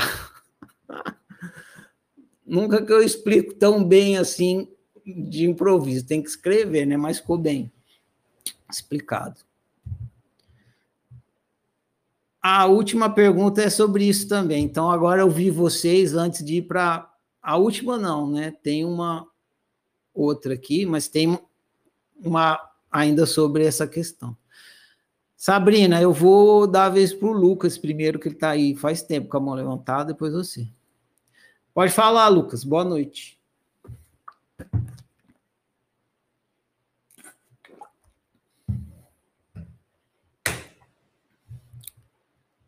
Não estou te ouvindo, Lucas. Acho que você desistiu. Não. Não estou aqui. Boa noite, tá me ouvindo bem aí? Estou ouvindo bem. Tá, legal. É, eu, faz, eu queria fazer um comentário com o que a minha amiga falou aqui. Cadê o nome dela? Ela estava falando sobre se a pessoa vai é ver quanto tempo demora, se a pessoa vai ser salva, sei lá o quê. Eu lembrei do que Jesus falou, né? Que todos os meus filhos são salvos, né? Ninguém vai se perder e tudo mais. Uh, e eu acredito que sim, só, a pessoa só consegue se melhorar com autociência, né? Que é o processo dela. Hum, mas a, a maior causa de autociência é o sofrimento, né? Então, se a pessoa não faz autociência, ela vai tomar escolhas que não são tão agradáveis, porque ela não tem informação adequada. E essa, essa reação da vida, né? Você age, aí tem a reação. Vai fazer ela sofrer, ela vai pensar, porra, por que eu tô passando por isso? Então, sim, eu acho que todo mundo vai, e não vai demorar muito, né? Quanto mais burro você tá, mais você sofre. E quanto mais você sofre, mais você pensa por que tá sofrendo. Né? Então, é, eu estava pensando sobre isso. Eu queria compartilhar um pouco com ela também, contigo. E com todo mundo. Lucas, está perfeito. Eu não vou nem acrescentar, nem comentar, porque a gente vai estudar isso detalhadamente, que você falou, mais para frente. Por enquanto, a gente está começando, mas é, isso sim. Vamos ficar com o seu testemunho para não para seguir aqui e mais para frente a gente vai conversar muito sobre isso, então tá tranquilo. Beleza? Vamos agora para Sabrina. Oi. Putz, Ferrari, eu tô assim chocada, altas fichas caindo no lance do videogame. Caraca eu fiz uns cursos de física quântica que eu pirei o cabeção e agora esse lance do videogame juntou tudo na minha cabeça, assim. E, um, cara, é a gente, nossa vida é a gente jogando videogame, cara. Assim, na minha cabeça, eu, assim, tipo, o personagem é a gente? É. Mas é todo a gente? Não. Cara, assim, é só um depoimento do, do, do surto que eu estou tendo agora e que foi sensacional e genial esses exemplos, é só para deixar registrado que são exemplos muito simples, mas que talvez é o que falta para a gente entender conceitos tão complexos. É isso. É isso aí. Eu vou falar isso que eu falei agora. Você vai ouvir eu falando de 300 mil maneiras diferentes, a mesma coisa. Mas a metáfora do videogame realmente é a melhor pra, em vários sentidos. E ainda bem que ela faz parte do nosso tempo, porque lá na época do Platão, ele tinha que falar que os caras estavam dentro de uma caverninha e que tinha uma fogueirinha atrás, e aí passava um, um facho de luz da fogueira e refletia a sombra na caverna. Imagina, mano, que dor de cabeça. Bizarro. Agora... Outra coisa que agora você falou e eu pensei, eu fiquei hoje voltando do trabalho e me veio aquela coisa do penso, logo existo, né? Que eu acho que agora é tipo, sou, logo existo, na minha cabeça, tá assim, sou, logo existo. É isso mesmo, sou, logo existo. É, é sensacional, eu acho que eu não vou nem dormir hoje. isso aí. Valeu, Sabrina. Agora, então, ó, com esse outro aqui, agora se segura aí na cadeira, que até a cadeira vai desaparecer. Próxima pergunta aqui também é do Diogo. Falei que não ia sair mentalidade materialista viva daqui hoje, então é agora. Pergunta é: eu estava falando que tem o ser e o humano, então o Diogo questionou algo assim. Eu existo além da carne? Então, ele estava perguntando a questão da transcendência, né? Ah, então você tá, ele usou o termo metafísica. Ah, então você está falando de um ser metafísico e tal. Então essa pergunta tem a ver com isso. Ele falou, ah, então quer dizer que eu existo além da carne? Alguma coisa assim no meio de uma pergunta. Eu separei, porque a pergunta é ótima. Isso aqui, muita gente vai ler essa pergunta lá site, tem certeza. Vai, ah, essa que é a minha pergunta. Eu existo além da carne? Gente, para o que vocês estão falando, fazendo aí, seja o que for, para. Se tiver rádio, desliga a televisão, desliga o rádio, para, presta atenção. Pode ser a sua chance. Pode ser a sua chance, é hoje. Você esperou dias e noites por esse momento, então pode ser agora. Então se concentra. Que a coisa é sutil e pode ser que você pegue, finalmente. Então vamos lá. Eu existo para além da carne? Carne não existe, acontece. Carne não existe, acontece. Só o que está além da carne existe. Só o que está além da carne existe. Se carne existisse, nunca deixaria de existir. Existência nunca começa. Existência nunca começa. Por isso, nunca termina. O que começa e termina não existe. Acontece. O que começa e termina não existe. Acontece. Igual um filme na tela da televisão. O filme começa e termina. Mas a televisão não começa com o começo do filme, nem termina com o fim do filme. A televisão existe antes do filme começar e depois que o filme termina. O filme acontece. A televisão existe. Até aqui eu fui metafórico, agora eu vou ser autocientífico. Então, redobra a atenção. Agora, não fique na analogia, agora pratique autoobservação. O que é carne? O que é carne? Ao que você está se referindo quando diz carne? Você está se referindo a uma experiência de carne.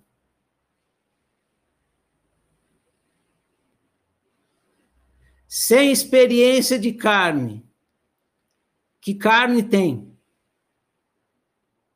Nenhuma. Por que não? Porque carne não é objeto físico. Não é corpo físico. Não é coisa feita de matéria. É objeto virtual. Feito de experiência sensorial. Visão, tato, paladar, audição e olfato. Todos os objetos que você supõe físicos não são físicos. São objetos virtuais.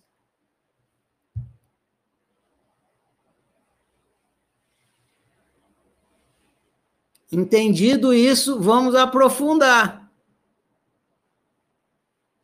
O que eu falei agora não foi metáfora. Eu apontei para vocês um caminho de autoobservação para vocês comprovarem que os objetos são virtuais. Todo objeto é feito de experiência sensorial. O que é a carne? É, é, é, se não é a visão que você está tendo, é a memória de visão que você tem. Se não é o tato, é a memória de tato que você tem, mais ou menos que for. É experiência sensorial. Não é objeto. Entendido isso, não é objeto físico. Vamos aprofundar. Se esses objetos que você supõe físicos não são físicos, são virtuais. O que é isso que possibilita e dá corpo virtual a esses objetos? Vou ter que ajudar vocês porque essa é difícil. Todos os objetos que vocês estão percebendo, aqui, agora e sempre, eles não são físicos externos, eles são virtuais. Estão dentro da sua cabeça. Vamos usar essa simplificação. A própria neurociência fala isso. Se eles são objetos virtuais, tem alguma coisa que está possibilitando, que está dando corpo para esse objeto. Ele está. Para um objeto virtual existir, ele tem que existir virtualmente. E tem alguma coisa que precisa possibilitar a existência virtual desses objetos. Então a pergunta é essa: se esses objetos que você supõe físicos não são físicos, eles são virtuais, o que é isso que possibilita e dá corpo virtual a esses objetos? E mais, pode isso que possibilita e dá corpo virtual aos objetos virtuais ser um corpo virtual também?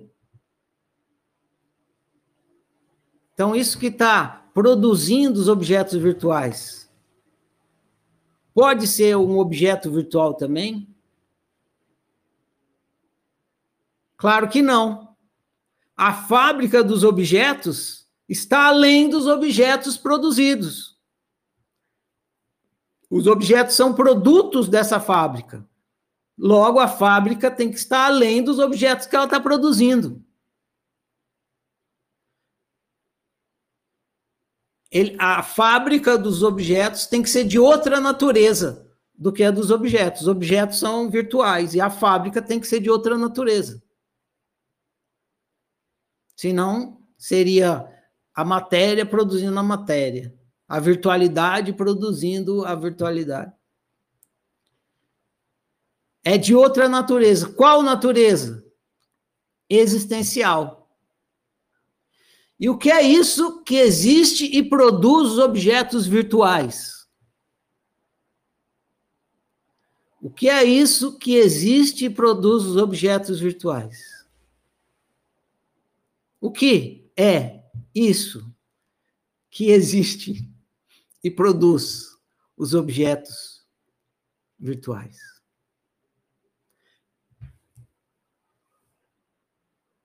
É você!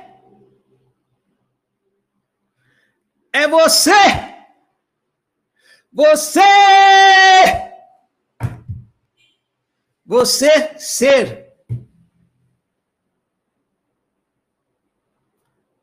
Tudo isso que você está experimentando aí, em outras palavras, que você acredita que é material externo, não é nem material e nem externo, e não está aí à toa. É você que está produzindo, você que está criando. Vou, vou simplificar para vocês. É você que está sonhando isso aí. Igual num sonho. A partir de amanhã a gente vai começar a ver isso. A sua realidade é um sonho dentro de você. É isso.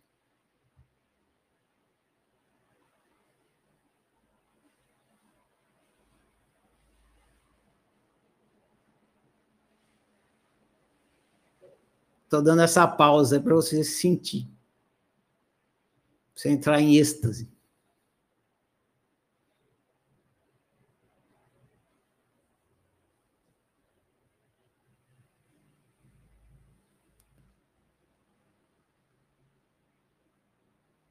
Tá bom.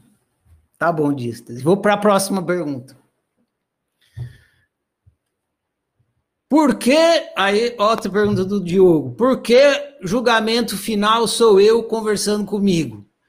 Porque julgar é analisar e analisar é você conversando com você.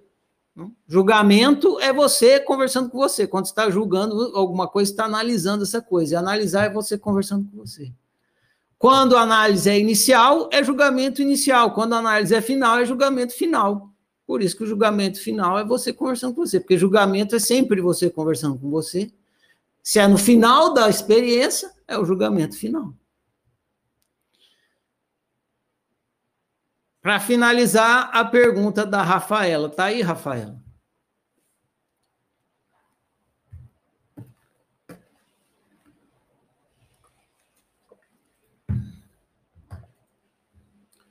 Tá liberado, Rafaela.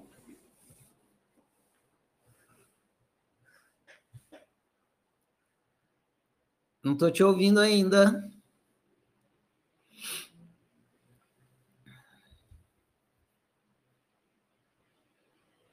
Não, sem som. Você tem que clicar aí mais uma vez.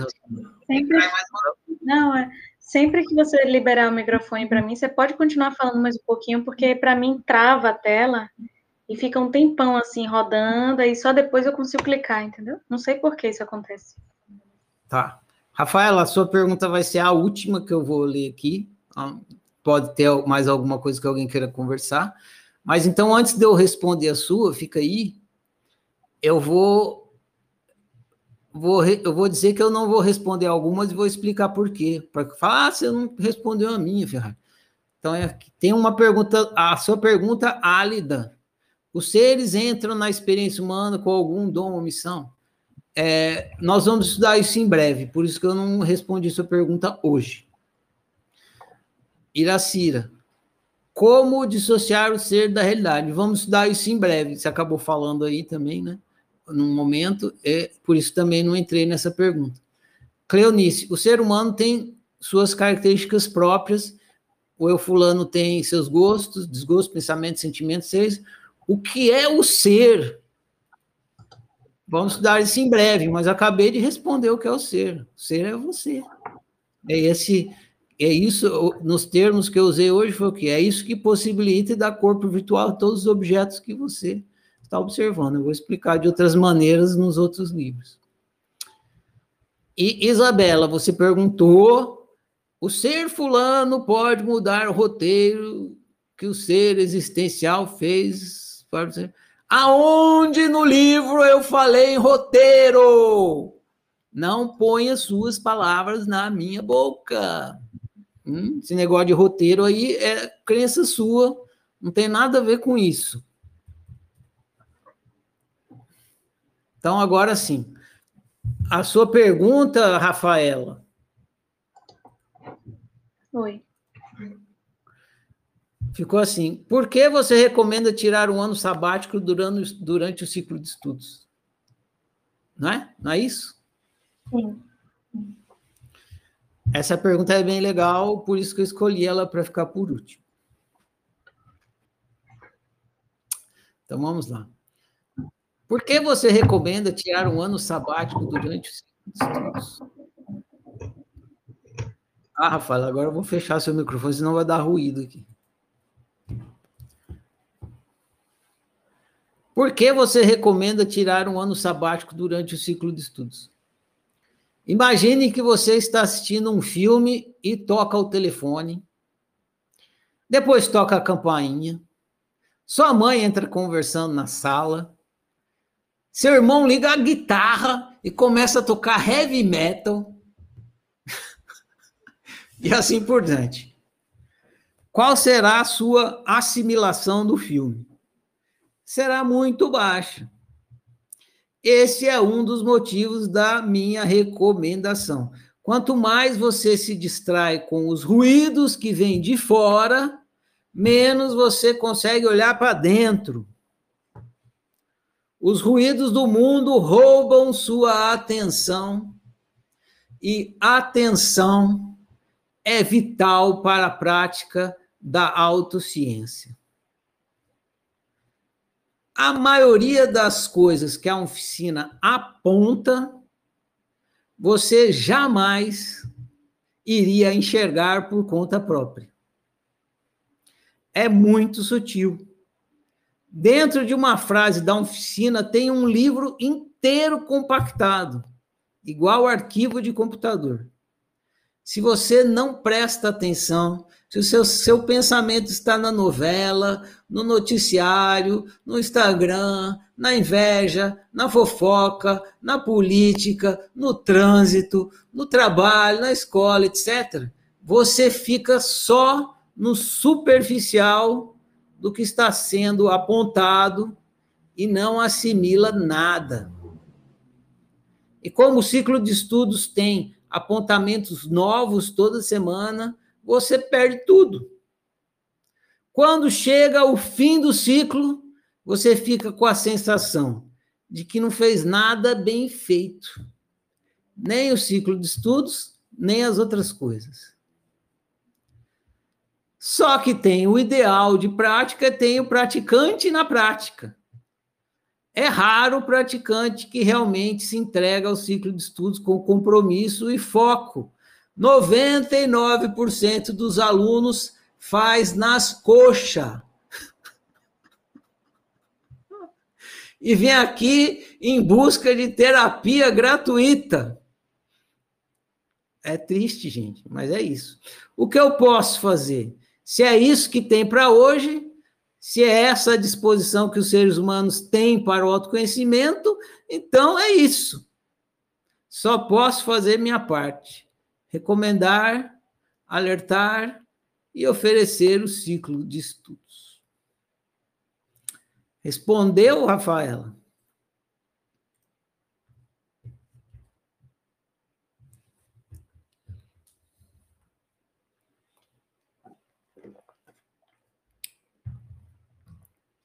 Estou lembrando do seu combinado aqui. Ferrari, quando você liberar, vai demorar.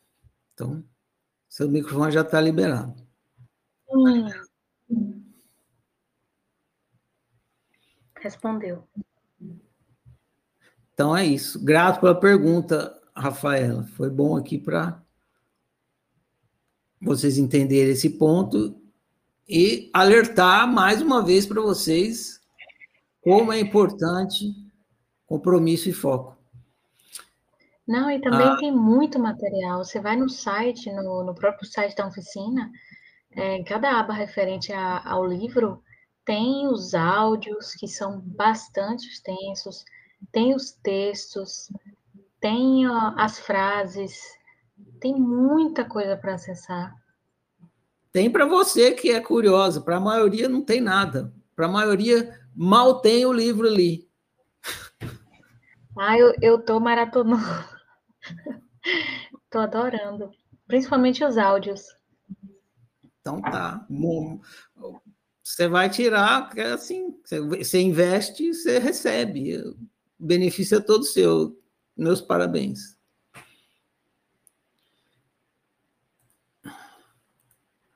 Iracira, pode falar, tá liberado. Ferrari, é, a questão, como eu perguntei, eu estava falando a respeito da naturalidade do despertar, que o despertar é natural. E aí, quando tu terminou de falar a respeito do, do trabalho né, da, da autociência, é, a gente corta caminho. Não é, não é porque o despertar é natural que eu vou deixar a coisa fluir, é, vou sofrer aí até encontrar o caminho, não. A gente, quando a gente se dedica, quando a gente faz a coisa a sério, a gente economiza um bocado de sofrimento, um bocado de tempo. Entendeu?